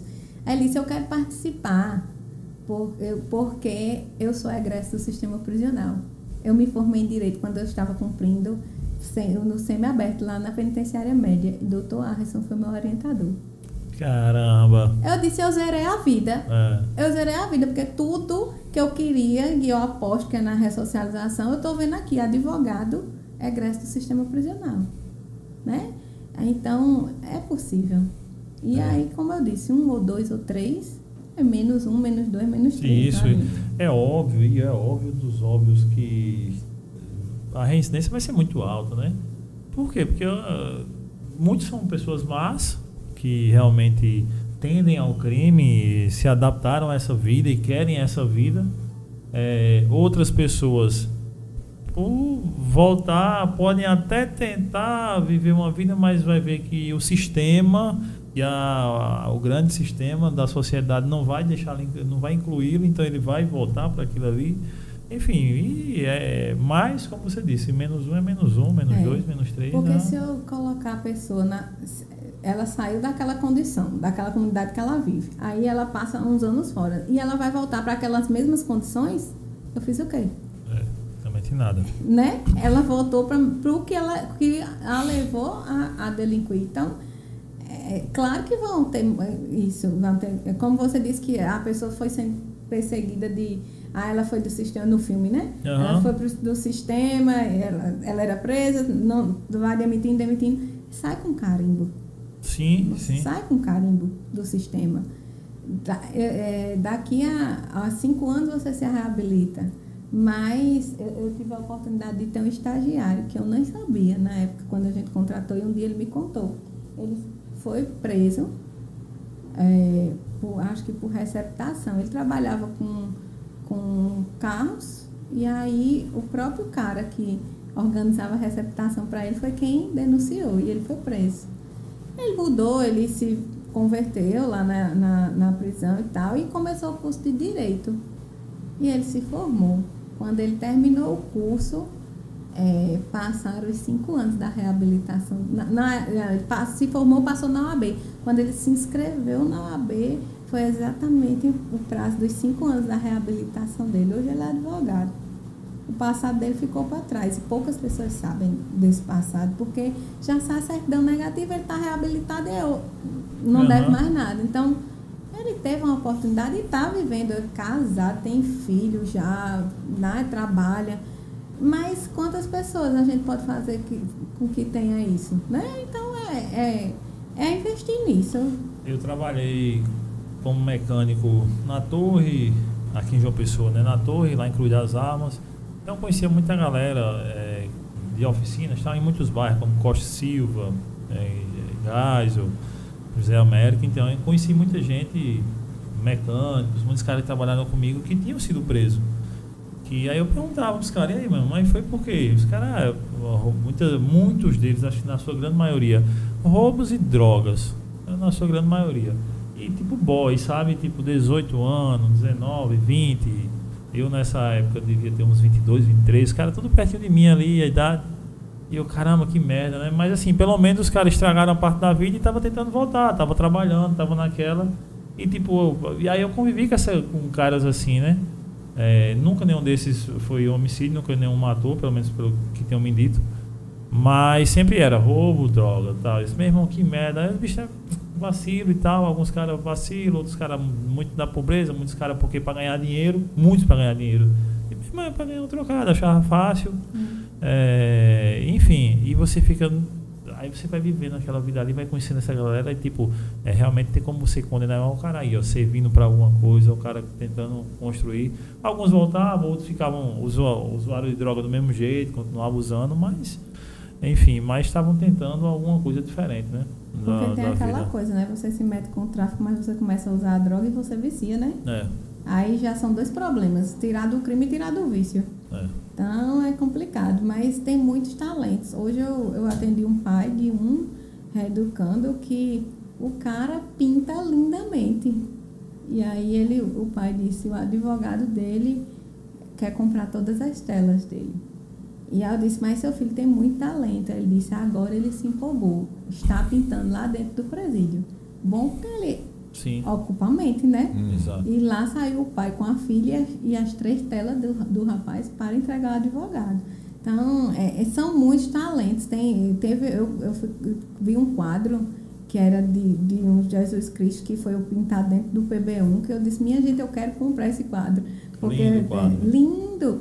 Na, é, como eu disse, minha sala lá é sala da ressocialização. Eu já comprei vários é, várias coisas, mas eu super apoio, porque eu acho que ajuda tanto a eles quanto a família, né? Porque eles não gastam dinheiro, mas o dinheiro que eles recebem desses projetos, a família tem acesso à conta bancária. Então, até volta para ele, porque eles levam, elas levam a, a, feira deles, né? Se você for ver a, a fila do presídio masculino é gigantesca de visitantes, mas do feminino não tem quase ninguém porque a mulher é presa e o homem não vai acompanhar. Uhum. Mas a, a mulher acompanha preso. o homem. Às vezes é, até uma que nem era mulher, esposa dele, companheira dele, vai visitar. Então, é, as mulheres também são, você falando aí do que é, os jovens eram por tráfico, as, a maioria das mulheres estão presas por tráfico, e boa parte delas por causa do companheiro. E aí é uma prisão muito solitária, porque não recebe visita. A maioria não recebe visita. Só quando você tem filho, tem mãe, mas não recebe. E nesse projeto de extensão da UFPB, que eu participei, a gente ia para a fila nos domingos conversar com os familiares. Aí entender um pouco, né, o perfil daquele, daquele visitante. Tinha mãe, tinha pai, tinha pai que não entrava, mas ia deixar a feira, porque ele dizia assim, eu disse a ele que não é raça, disse, mas você não estava vindo trazer a feira? Ele é seu filho pense um pouquinho para poder visitar, porque ele vai precisar desse apoio, né? A família, a gente sabe que família é o apoio de tudo, né? Quando falta tudo, a família está ali para uhum. apoiar. Nem que seja só uma pessoa, um parente. Mas é, é triste a realidade das mulheres presas também. Que se envolvem com esse com tráfico e aí, enfim. É, eu acho que muito da, delas é isso, né? Vai na onda dos caras e tal, e aí se acaba se envolvendo. Ah, não, leva pra ali, leva pra ali, começa a distribuir, se é aqueles burros de carga, né? Como eles e falam. se você não for, vão me matar, É. vão, a- a- vão pegar nossa família. Teve uma que, que me falou essa semana, eu pedi para olhar o processo dela, que ela disse que foi pega numa interceptação. É, ela foi buscar o dinheiro com um cara que era para a filha deles. Aí acharam, eh, pegaram e entrou como dinheiro do tráfico. E aí ela não tem nada, vício nenhum, nem tá mais com esse cara. Mas eh, foi presa e tá pagando, tá usando tornozeleira. Aí a marca não pode nem sair, né? E É. na- passear com a criança, ir pra praia, porque tá lá com a tornozeleira, é a marca que ela é presa, né? Mas, enfim, tem muitas realidades. Se a gente for falar aqui, eu ando todinho. Imagina, é um assunto bem complexo. Tô já escrevendo um livro. Mas é, ninguém- mas tem que escrever mesmo. L- ah, Liliana, eu não vou entrar nem na questão de pena de morte, que isso eu acho que não cabe nem em discussão. sou- ah, todo mundo aqui é totalmente contra. Mas em relação à prisão perpétua, qual a sua opinião sobre isso? Eu, eu, assim, eu acho que eu não sou a favor, não. Por, eu sei que existem pessoas, por exemplo, que a gente vê de casos que, ah, essa pessoa é psicopata. Ela não vai, não vai melhorar. Mas trancá-la ali vai servir. eh, Como ela, existem tantas outras. né? eu acho que um tratamento talvez fosse mais lucrativo para aquela pessoa do que deixá-la presa a, vida inteira. Isso resolve nos Estados Unidos? Não. Quantos casos, e aí eu já assisti vários documentários de, eh, de fatos, né, reais, eh, que eu até, a- aquele Innocence Project É. que tem aqui no Brasil, eu até já me inscrevi para ser voluntária de lá. Foi, eu entrei no site, já fiz meu cadastro, nunca me chamaram, mas eu me inscrevi. Eu, eu tive o prazer de dividir um painel com a Dora, que é a, a idealizadora aqui no Brasil. Mas lá nos Estados Unidos, quantos casos a gente, há, a gente vê de, de prisões perpétuas que foram arbitrárias, que não eram para ser? Tantas revisões de processo. Então, às vezes, a gente querendo punir, né, de uma forma mais severa, acaba colocando uma pessoa que é até inocente na prisão. E aí, eu sou totalmente contra. O, tem, um, tem um seriado americano que é For Life, eu acho o nome. Eu assisti, é um cara. É um cara negro que é preso por tráfico de droga e tal, mas é uma parada que é armada pra ele, porque tem um filho de alguém que é branco, que é ricão e tal. Não Essa- podia essa ser série É preso. muito massa. E o cara é preso e o cara consegue se formar em direito na cadeia. É, assisti. né, do caramba. E aí eu fui ver, é- ela não é uma série baseada em fatos reais, mas como é uma série de um cara que ele pega casos de, de companheiros dele da cadeia, então esses casos são casos reais que aconteceram. Então eles pegam, é, tem um nomezinho que se dá isso, mas enfim, que é mais ou menos isso, é baseado é, é, com aparições reais de pessoas ali. Então são casos e acontece muito cara que está lá e ele pega esses casos que não era pro cara estar lá, o cara foi preso inocente. É, e é um bem emblemático Ou mesmo que estava com prisão perpétua e, pode, e, e- e a condenação podia ser menor. Podia né? ser menor, O não ego era ali pra da ser per... né? É. Era, não podia ser, não era para ser perpétuo. Tem Até um que no é próprio caso dele, que ele Sim, briga com dele. o promotor e viu que foi ah, ele ele, era né? prisão perpétua, é É. verdade, ele era prisão perpétua e ele quer sair. E isso tudo é para ele mostrar que ele tinha, poderia sair, né? E tem um caso que é o que mais me toca, é um cara que esse cara era culpado, mas ele encontrou um erro no processo na- no devido processo legal da parada, né, lá. Ele encontra aí o cara era culpado e depois só se toca depois, né? Que foi no processo, o cara tinha assaltado uma senhora e esse cara assaltou a senhora, então ele foi preso depois, tal, e pegam essa senhora para reconhecimento. Só que o cara era um, era negro, né? Então não- na questão racial no americana pesa muito. Ah, assim como no Brasil, mas lá também é uma perseguição muito grande, né, na questão racial. E aí o cara tá lá negro, então o que é que os caras fazem? Arquitetam, colocam cinco brancos e esse cara negro, pra mulher reconhecer. São três reconhecimentos que ela passava. Aí, beleza, via lá, né, esse cara parece que foi, foi o cara que me roubou, beleza, que era ele. Aí depois, outro reconhecimento, mesma coisa. Ah, Ele, só que com outros cinco caras diferentes. Aí a mente dela tá ligada nesse- nele porque ele foi o primeiro cara que ela vê, né? Beleza, de novo. Aí na terceira, ele de novo. Então as três etapas, sempre ele esteve nas três.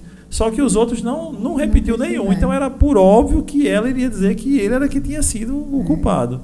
É, então, assim, ele encontrou várias brechas no sistema prisional, na, na prisão perpétua, enfim, tudo isso aí É. que vai.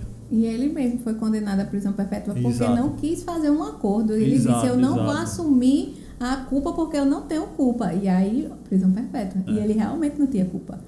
Então, é, é, um- é uma coisa, é uma reflexão, né? Como a gente, se a gente for a favor da prisão perpétua, a gente tem que pensar em quantas vidas a gente também está levando para se enterrar lá na cadeia, né? Se a gente já tem com o- a a rotatividade né, que a gente tem, a terceira população É. mundial, né, carcerária mundial, imagine com a prisão perpétua. Porque Agora- o crime não vai acabar, Vai para não. primeiro lugar. É, como você disse. Vai né? para primeiro lugar. A, a galera aqui já, já reclamaram aqui do spoiler, dando aqui. Não, mas não disse o que aconteceu com o cara, não. Veja lá, ele foi condenado à prisão perpétua. Então veja lá o que vai acontecer com ele, é né? bom. Assistam lá. É mas a- série tem que dizer o. Muito boa. Dar sinopse do que acontece na parada do filme, né? Ela é aquela série que você não consegue parar. É, uma- eu sempre fico viajando na Netflix vendo qual é o primeiro, segundo lugar e ele tava lá e eu fui assistir. Eu sempre vou para essas séries de criminais. É, eu gosto demais, eu gosto demais. Eu, eu, eu tô numa de advogado agora, eu tô, é uma, é uma série eterna que eu tô assistindo aí, Suits, é Homens de Terno, tô na nona temporada, no décimo, eu espero que um dia acabe, mas tô na última temporada, vai acabar. toda também. Né, esse negócio infinito, meu irmão. Tô quase querendo virar advogado já, fazer que tem uns caras ali na... Aí só conversando com o advogado aqui, pô, Ah, se já, instiga. já, já, já ele vai lá no fórum, excelência. É, desse- Tá igual a quando você Não, você tem que ver quando eu sou abordado, eu ando de moto. Ah, Então, vez ou outra é uma blitz, né? Você tem que ver quando os caras vêm me abordar numa blitz. Um dia desse eu parei com o cara lá formado em suítes e... É. Lá, pós-graduação E na minha agora no podcast. no podcast. Eu conversei até com o presidente da OAB, viu? então eu sei de direito, viu? É desse jeito. O, hoje, é, é, eu contei aqui no podcast uma vez, fui parado na Intermares, umas 10 horas, 9 horas da noite, ia chegando, os caras numa blitz. Geralmente essas blitz vai o pessoal que está se formando, os cursos de formação né, tal. Então a galera que está com muito sangue no olho, quer mostrar serviço, como em qualquer outro emprego, qualquer outro trabalho. Aí o cara tava muito empolgado no dia que me abordou. É, não façam isso, né? que eu faço, mas tudo bem. Quando ele vai, eu vou chegando de moto, então ele já manda encostar a moto, só que ele vinha com um fuzil na mão, tava de, de, de posse do fuzil. Desce da moto, mão na cabeça, vamos, vamos na parede, pá. E com o fuzil, os outros caras aqui, aí eu A tipo. pessoa, pronto, roubei o Não é isso? quem? Aí eu, porra, não tinha ninguém na rua, só eu chegando na hora, esse cara tava me esperando, né? Aí eu, calma, doutor, vou desligar a moto aqui, aí eu desliguei a moto, ele, não, não sei o que, desce na moto. Calma, boa noite, tudo bem, meu nome é Edgley, sou personal, tô indo trabalhar. Falei o seguinte, vou tirar o capacete, tirei o capacete, mas eu não vou botar a mão na cabeça. Aí ele, vamos mão na cabeça, não sei o Vai que. não, vai É pra sim, sua segurança e pra mim. Eu disse, o senhor pode me revistar, eu não estou armado, me reviste, mas eu não vou pra Agora o senhor parede está. botar a mão na cabeça. Não, não sei o que, é pra minha segurança. Tem que dizer, moço, eu tô sozinho em cima de uma moto, tem oito caras apontando arma pra mim, e eu, que você que é pra A sua segurança. é sua, eu digo, olha, das duas vão, eu quero morrer, vou puxar uma arma aqui, né? Porque eu vou ser fuzilado, não, não tem outra. Eu sei que foi pra lá pra cá, aí ele nem, me, nem botei a mão na cabeça, ele nem me revistou. achando, tá? Ele nem pediu não documento. Vou botar a mão não. na cabeça. É, rapaz, foi isso, isso. Porque eu pensei, eles, todo mundo me conhece ali de Intermares, Altiplano, eu sempre tô dando aula por ali. É, bem pertinho um do outro, né? Intermares, É, isso quer Altiplano. dizer, menina, a cidade É, toda, é todo mundo conhece. não, mas é porque tem um ali, tem outro lá e tem outro lá, né? Então sempre é tô por ali. bombástico ele. Seis anos, sete anos em Intermares. Aí mais Intermares a galera me conhece. Aí vai estar eu no meio da rua, na orla, mão na parede, assim. É Aí meu- tá levando um baculeiro. É, meus Tem alunos passando, Bia. O que é que esse bicho fez? Fez merda, hein? Tá aí levando uma, do- uma geral dos homens. Se eu vou botar nada, não vou passar essa vergonha nada. Aí deixa a recomendação. Que façam. Você levou cara- só. É, eu levei, né? Era pra ele. Mas aí ele, ele se convenceu no meu argumento que não fez nada. É advogado já. é. Não, é. não, não fez nada. Aí quando eu saí de lá, eu. Mas rapaz, ele ficou- fez tudo errado. Me abordou errado, conduziu errado e me liberou errado. Ele não pediu nem meu documento, era pra ter pedido documento. Foi a sua forte argumentação. Eu disse, poxa, só fiz dizer que ele não ia levantar, não ia botar a mão na cabeça, né? Oxe, Um Mas, amigo enfim. meu que anda né, moto, de moto, ele disse que. E a minha é preta, aí lasca. Ah, meu amigo também. Aí ele disse que um dia estava indo para uma audiência Aí pararam ele. Só que ele não tava com carteira. Da OAB. Não, com carteira Sim, de, sim, de de, nada. de Ah. Aí ele disse, e agora, o que é que eu vou fazer aqui para não me pedir documento? Aí, ele, aí o cara começou ali. Aí ele, na abordagem o cara fez, não, é porque nós fomos avisados de uma pessoa com o seu biotipo. Ele disse, o senhor está querendo dizer o quê? Meu amigo negro, magrinho, naquele Aham. biotipo mesmo, né? Que a gente sabe, vê que as pessoas marginalizam. O senhor está querendo dizer o quê? Biotipo. Eu, uma pessoa linda, assim como eu. eu meu Deus do céu. Aí ele disse, não, porque eu quero saber o que é que o senhor está querendo afirmar, dizendo que é, foi informado de uma pessoa com meu biotipo. Aí começou a puxar para essa parte de que ele estava marginalizando Uhum. é, a, a imagem dele. Eu sei que no frigir dos ovos liberaram o menino sem pedir documento nenhum e ele disse: Eu estou ficando, eu estou indo para uma sustentação oral e o senhor está me atrasando. E se eu perder minha sustentação oral, eu vou processar. Aí o homem, não, pode ir. Esse aí eu foi pior do que eu. ó. "Tá Eu só fiz dizer que eu não botava a mão na cabeça. Agora eu tô errado, né? Porque tava sem documento. Se pedisse sem documento. Esse aí disse que não ia botar a mão na cabeça. Não, é, tá, passar Eu- por. Aí ele. Reagiu ao assalto, a gente tá todo certo aqui. Eu ainda disse: Você tá achando que eu sou vagabundo? Eu disse, Eu não tô chamando o senhor de vagabundo, não. É só para minha segurança. Ah, no meu caso, ele não precisa nem pedir. Eu já tô, já com a mão não, não. Aí eu não, aí, calma, tá. Olha não aí, sou- tá vendo? Ele cumpre as regras. É, não, mas aí eu, eu falei bonitinho. Se eu tá procurando alguém nas minhas características, com a moto igual a minha, com a roupa igual a minha, não tá. Não, então pronto. Pra que essa agressividade toda, cara? Um boa noite, documento da moto e habilitação. Por favor, o senhor, deixa eu revistar. Hoje está melhorando, né? Né? Hoje está melhorando. Antes, antigamente, era que o negócio era complicado. Já É, chegava mas aí é os, tapa direi- mesmo, né? os direitos humanos. Eu tenho meus direitos. Eu vou chamar os direitos humanos. Ah, mas é isso. É, é, nesse período seu já de, de, de vivência, nem de trabalho, mas de vivência, quais as evoluções e involuções que tu tá vendo em quedas em todo esse sistema prisional, aquilo que a gente já, caramba, a gente tá, pode se orgulhar que a gente tá melhorando nisso, tá evoluindo, mas aquilo que a gente, caramba, isso é tá regredindo, cara, tá perdendo. Acho que, como foi dito aqui, né? Muito já se evoluiu. É, eu acho que até nessa questão de abordagem, é, hoje um menino da comissão dizia, eu queria, eu queria, se tivesse alguma demanda do sistema, eu queria ir para visitar, fazer a inspeção. Eu falei, alguns meses a gente não tem problemas com o sistema, porque a gente conseguiu também é, ter esse diálogo. Eu acho que as pessoas estão mais conscientes. Os, a, quem está nas cabeças, né, diretores de presídios estão mais conscientes, são pessoas mais, mais capacitadas de entender que são direitos humanos, é, que, é, que, a, que tem que tratar as pessoas com dignidade, até a própria advocacia, né, que diz ah, muitas, muitos relatos que é, são maltratados na, nas delegacias, nos, nos, nos presídios, e isso a, a gente tem visto essa evolução.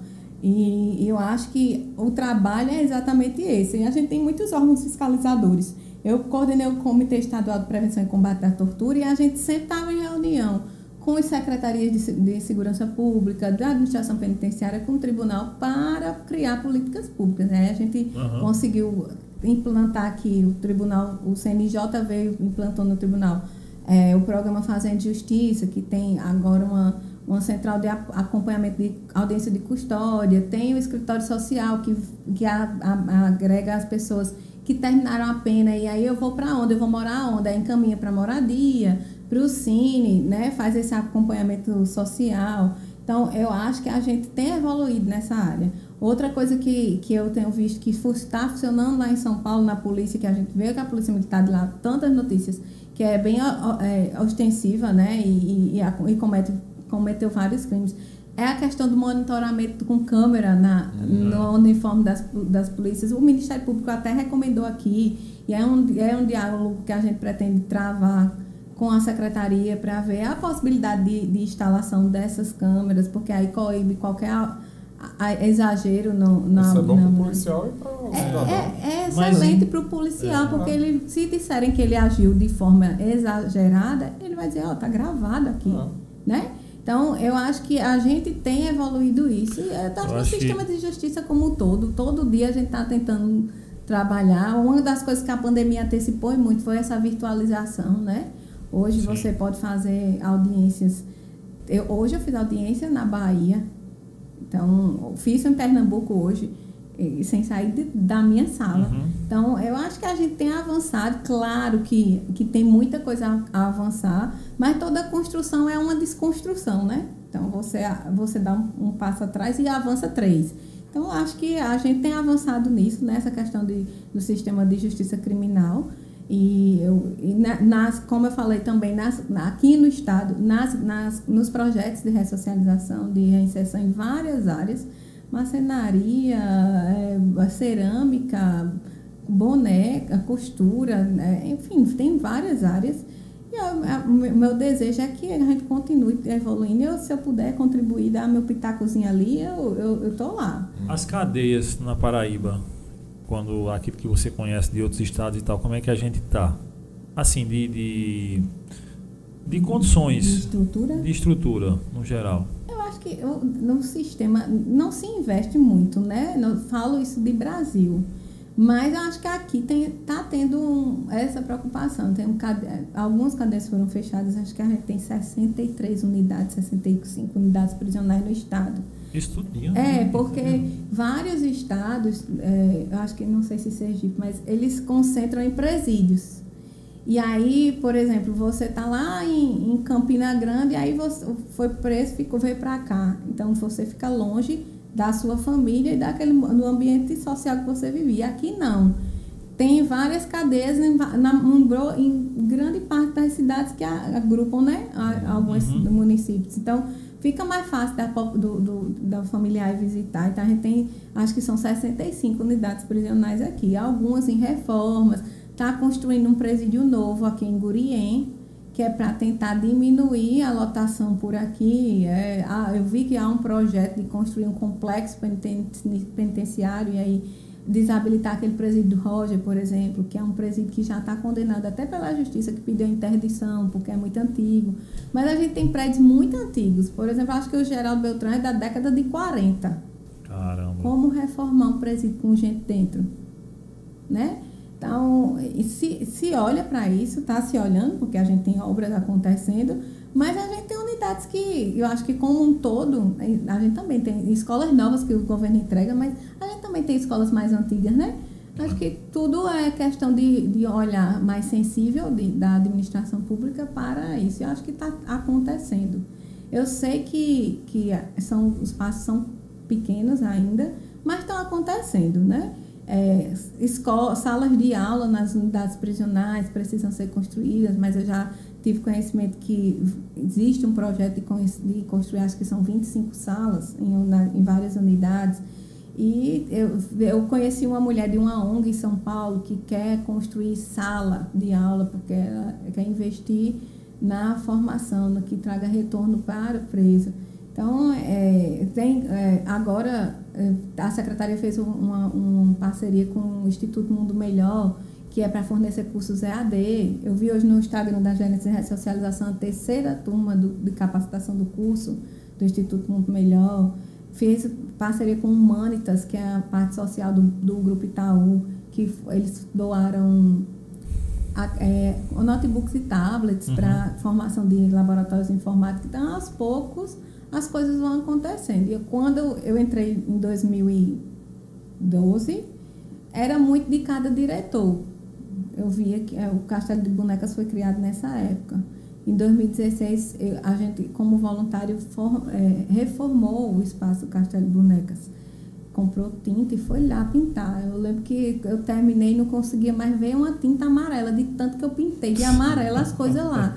Minha roupa era cheia de amarela, meu tênis. Mas hoje a gente vê que já é uma política da secretaria. Então, acho que o governo tem que olhar, tem que ter esse olhar sensível, né? E a gente pede que os, que os governos, não falo só Paraíba, vejam isso e vejam que investindo também no sistema prisional está investindo na mudança da, da população, né? Porque não é a pessoa só que é presa, é a família toda. Uhum. Então, né? Se eu vou investir lá, se, eu, se o filho souber que o pai está estudando, quem sabe ele não vai querer estudar aqui, é. né? Meu pai está fazendo faculdade, então vou, vou seguir, quem sabe eu não faço faculdade com ele. E aí, enfim, eu acho que a gente tem avançado nisso, mas claro, é um, um pouco de uma grande caminhada. Mas eu acho que a gente aos poucos vai chegando lá. Mais alguma dúvida, velho? Eu... Só agradecimentos. É demais a. Quase a gente passa a noite aqui. a, e a ideia é essa mesmo, do cast arretada é. Mas nesse climazinho aqui, nesse frio, mas menina, fica Eu aqui suave. um boletom amanhã. É, Obrigado. Ela que viria dia 8, mas ela estava se recuperando do procedimento que ela fez. E, mas ainda se dispôs ainda. Ela disse, não, mas se não tiver jeito, então a gente faz isso. Não, tá doido, a gente. Foi, lá vinha eu, sem Remarca. nem me mexer, mas eu vinha. Como é que tá esse processo? Tá bem? Tudo Pós? tranquilo, liberado já para fazer atividades físicas aqui na frente dos personagens, mas É bom, tudo importante. tranquilo, graças a Deus. A alimentação conduzindo normal. A alimentação já está voltando ao normal, graças a Deus. Muito dura essa fase de transição. Rapaz, eu, eu, eu fiquei impressionada Você também. fez um processo antes. Fiz um processo de 10 dias, né? Quem não sabe, é só para instituir, eu fiz uma cirurgia bariátrica há 26 dias. Fiz um processo de 10 dias antes, tomando só líquido. Então, era 200 ml a cada duas horas. Mas aí, meu estômago, no tamanho normal, Sim. eu sofri, eu fiquei irritada. Enfim, dor de cabeça, já não podia tomar café. E o meu cafezinho de todos os dias, não podia tomar. E aí fiz a cirurgia e 15 dias líquido novamente. Mas aí com o estômago, agora o meu estômago tá com 150 ml, mais ou menos. E eu não sinto fome nessa fase, né? Depois a fome chega. Aí, no vigé- já aí 10 mais 15, 25 dias. Isso. No 25 dia, eu já queria matar uma pessoa, porque eu já não aguentava. Eu sonhei mastigando, vocês creem? Porque, né? É. Aí, na, no, esse domingo fez oito dias, eu comecei a fase pastosa. Quando eu comi papa de aveia, vocês não têm a, felic- a noção da felicidade do meu café da manhã. Agora eu já estou comendo tranquilo, Mais né? boa. Ovo, inhame, Proteína amassado, normal, é, frango e ovo normal. e peixe. Ainda não posso carne, mas inhame, batata, purê, essas coisas. Então, tá tranquilo. E aí, sexta-feira, eu volto para a fase sólida. Aí eu já me liberto. Amém. Deus, que massa. É. E já vou voltar para academia. Ainda bem. Não, show de bola. Isso é saúde, é saúde. Você É. tá, tá certíssima, é, É. saúde. Como a gente estava falando aqui, né, que é- falando das dificuldades das pessoas que, que eu relatei, só sabe quem passa, né? Eu sempre tive uma vida muito ativa. Eu sempre, desde a da infância, eu fazia vôlei, natação, mas eu sempre tive uma briga com a balança. Sempre. Eu sempre, eu já cheguei a emagrecer 28 quilos antes da pandemia, a pandemia me trouxe 20. Então, eu sempre tive essa briga, até que chegou um momento que eu disse, eu tenho que reconhecer que a obesidade é uma doença, Uhum. e eu tenho que me Tratar. tratar. Se o tratamento medicamentoso não deu certo, vai para o tratamento cirúrgico. E aí, graças a Deus, eu vou voltar para minha vida, porque eu dizia para o médico, a mim, o meu sonho é voltar a correr, porque em 2019, até janeiro de 2020, eu estava correndo. A última corrida que eu participei foi do Trevo, em 2020. Sim, sim. Então, eu já estava fazendo corrida de rua, várias provas. Aí eu olho para as minhas medalhas e digo, gente, quando eu vou voltar a correr? Agora eu já vou poder. Ele disse, comece a trotar já. Eu disse, pronto, tudo certo, vou voltar para minhas corridinhas. Então, é questão de saúde. Eu fiquei surpresa que, além do meu Instagram profissional, né, de advogada, eu tenho um Instagram que eu postava minhas coisas de academia, de corrida. E aí eu resolvi postar, porque eu disse, não é justo com as pessoas que me seguem há anos, que sempre viram minha luta, meus, meu, meu- meus, minhas danças, Sim. meus treinos, simplesmente eu aparecer mais magra, Magra, 12 magra. quilos em um mês. E a pessoa vai dizer, o que foi isso? Se não tá nem postando que tá, que tá fazendo atividade física. Então, por transparência com as pessoas que me seguem, eu postei que eu tinha feito a cirurgia. Vocês não têm noção do tanto de gente que veio falar comigo. Muitas pessoas dizendo que tinham vontade de fazer, que não aguentam mais passar por isso e que já estava afetando o psicológico, porque sofre, né? A pessoa Sim, sofre. sim. É, e, mas não tinham coragem. Ou outras que estão no processo, outras que já fizeram eu nem imaginava que tinha feito. Mas, e, de- e também me parabenizando pela coragem de me expor. Uhum. Eu disse, gente, eu não posso me esconder. Como assim? Eu vou aparecer mais magra. Então, assim, é, graças a Deus, meu processo foi muito tranquilo. É, minha recuperação foi muito boa. Eu até, com uma semana, eu disse, eu posso viajar. E viajei para Brasília. O povo, tá louca? Eu disse, não. O médico me, au- me autorizou com 15 dias viajar. E agora já voltei a dirigir, já tá tudo tranquilo.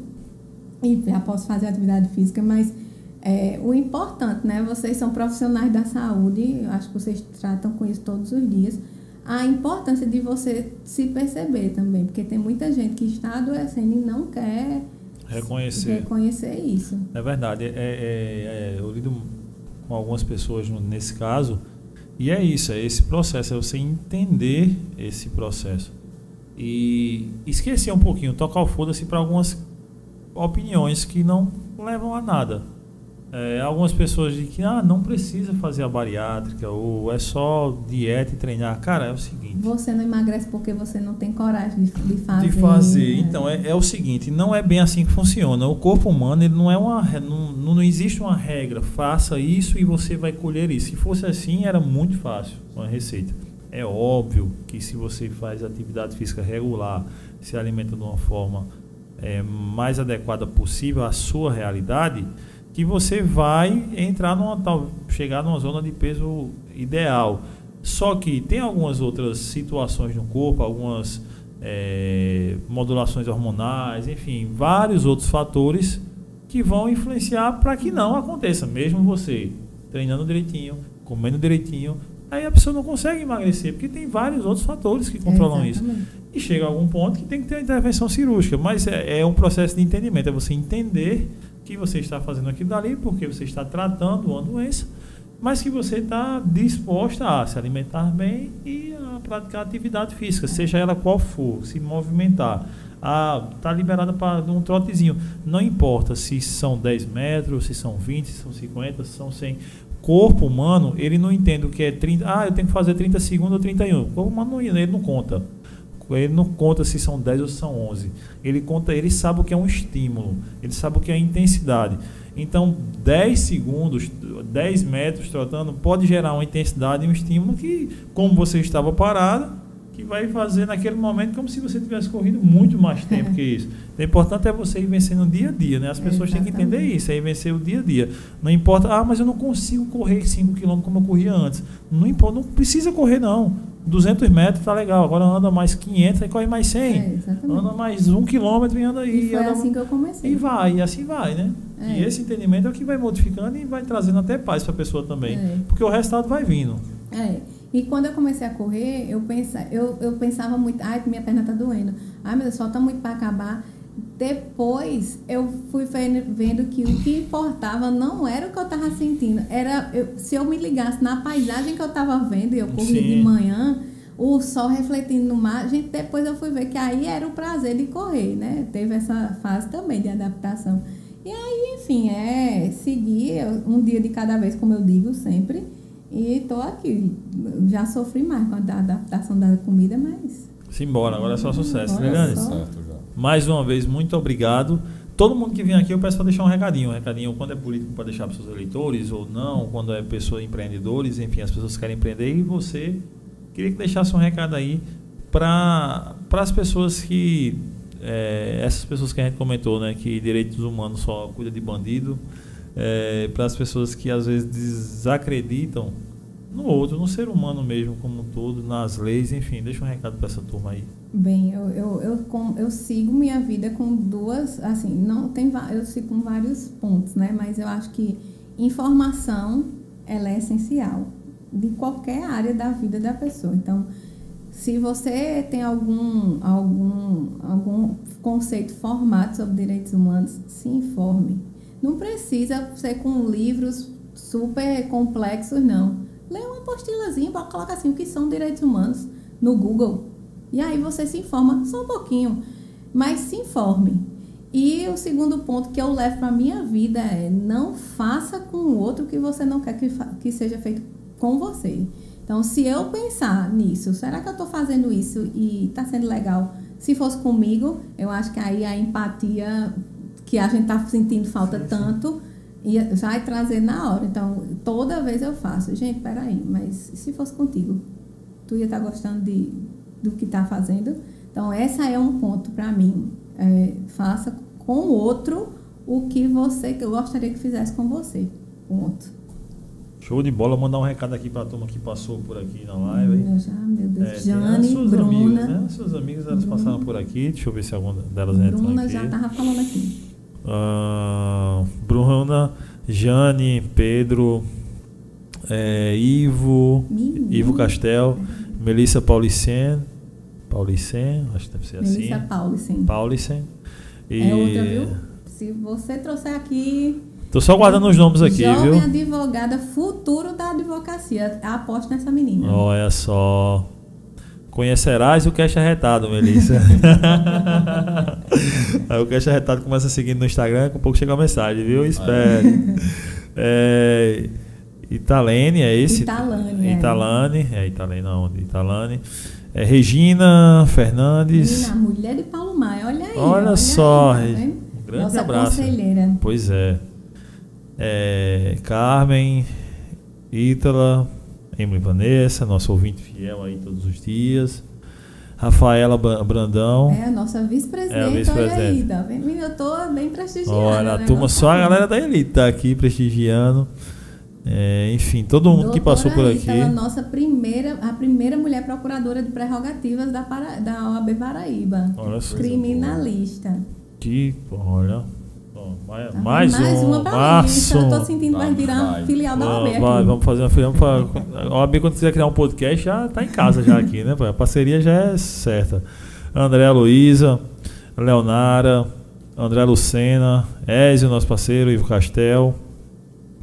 Galera, obrigado demais por estarem aqui com a gente. A Obrigado, turma ainda tá galera. online aqui. Jane tá, já tá ligada. Jane, ai meu Deus, Jane disse que ia ficar aí, só Talene agitando. também tá ligado aqui. Enfim, cara, obrigado demais vocês que assistiram, que acompanharam. Se você conhece alguém que gosta dela, alguém que curte Leilani, diz não, que é uma pessoa massa, fala o quê, Kaique? Compartilha. Manda, pra, conhece alguém que gosta dela, manda. Mas se conhece alguém que não gosta dela, de- de- esse negócio de direitos humanos, Aí não sei o quê. compartilha pra gostar, né, compartilha também, que é pra, Compartilha duas vezes. duas vezes, que é pra atingir Vai que a mesmo. pessoa gosta. É. Né, não? Ou que ela não goste mesmo, mas que ela fique vendo ela só de pirraça. Galera, obrigado demais. Não esquece, se inscreve no canal, deixa o joinha, compartilha aí nos stories, marca a gente, faz alguma coisa que a gente divulgar isso aqui. Obrigado demais, a, a- obrigado por ter vindo aqui. Espero que tenha sido arretado pra você o quanto foi pra gente, né? Comecei nervosa pensando o que eles vão me perguntar, mas fiquei super De boa, de boa, de boa. Obrigado demais, fica muito feliz. Galera, obrigado por estar fazendo esse cast com a gente. Tamo junto, amanhã tem cast de novo. Só pode elas. Só pode elas em março, é assim, e quase um ano todo. Aí vai ser mulher com força, porque junho. É, não, junho não. Maio. Ma, Abril. abril. Abril já tem mulher com força também. E É. maio já tem umas também pra, pra maio também. A gente fica feliz com todo esse re- reconhecimento. pessoal. Obrigado demais. A gente agradece. Amanhã tem Madu Ayá, cantora fodástica, arretada demais, vai estar aqui trocando ideia com a gente, contando um pouquinho da vida dela. Não percam, estão convidados a, a compartilhar. Esse cast aqui está no Spotify, Deezer, se você está escutando em algum dia aleatório aí no Spotify, no Deezer, na Applecast, vem no YouTube, deixa o joinha, deixa o legal. Se inscreve, segue a gente no Instagram, todo mundo. Obrigado, patronos. Obrigado, Que Bela Boutique. Obrigado, curso de oratória da Shirley. Diário do Brejo. Então aí, E todo mundo. se gostou, Compartilha com os amigos, se não gostou, com os inimigos. e assim a gente vai vivendo. Tchau, galera. Valeu. Até o próximo. Tchau.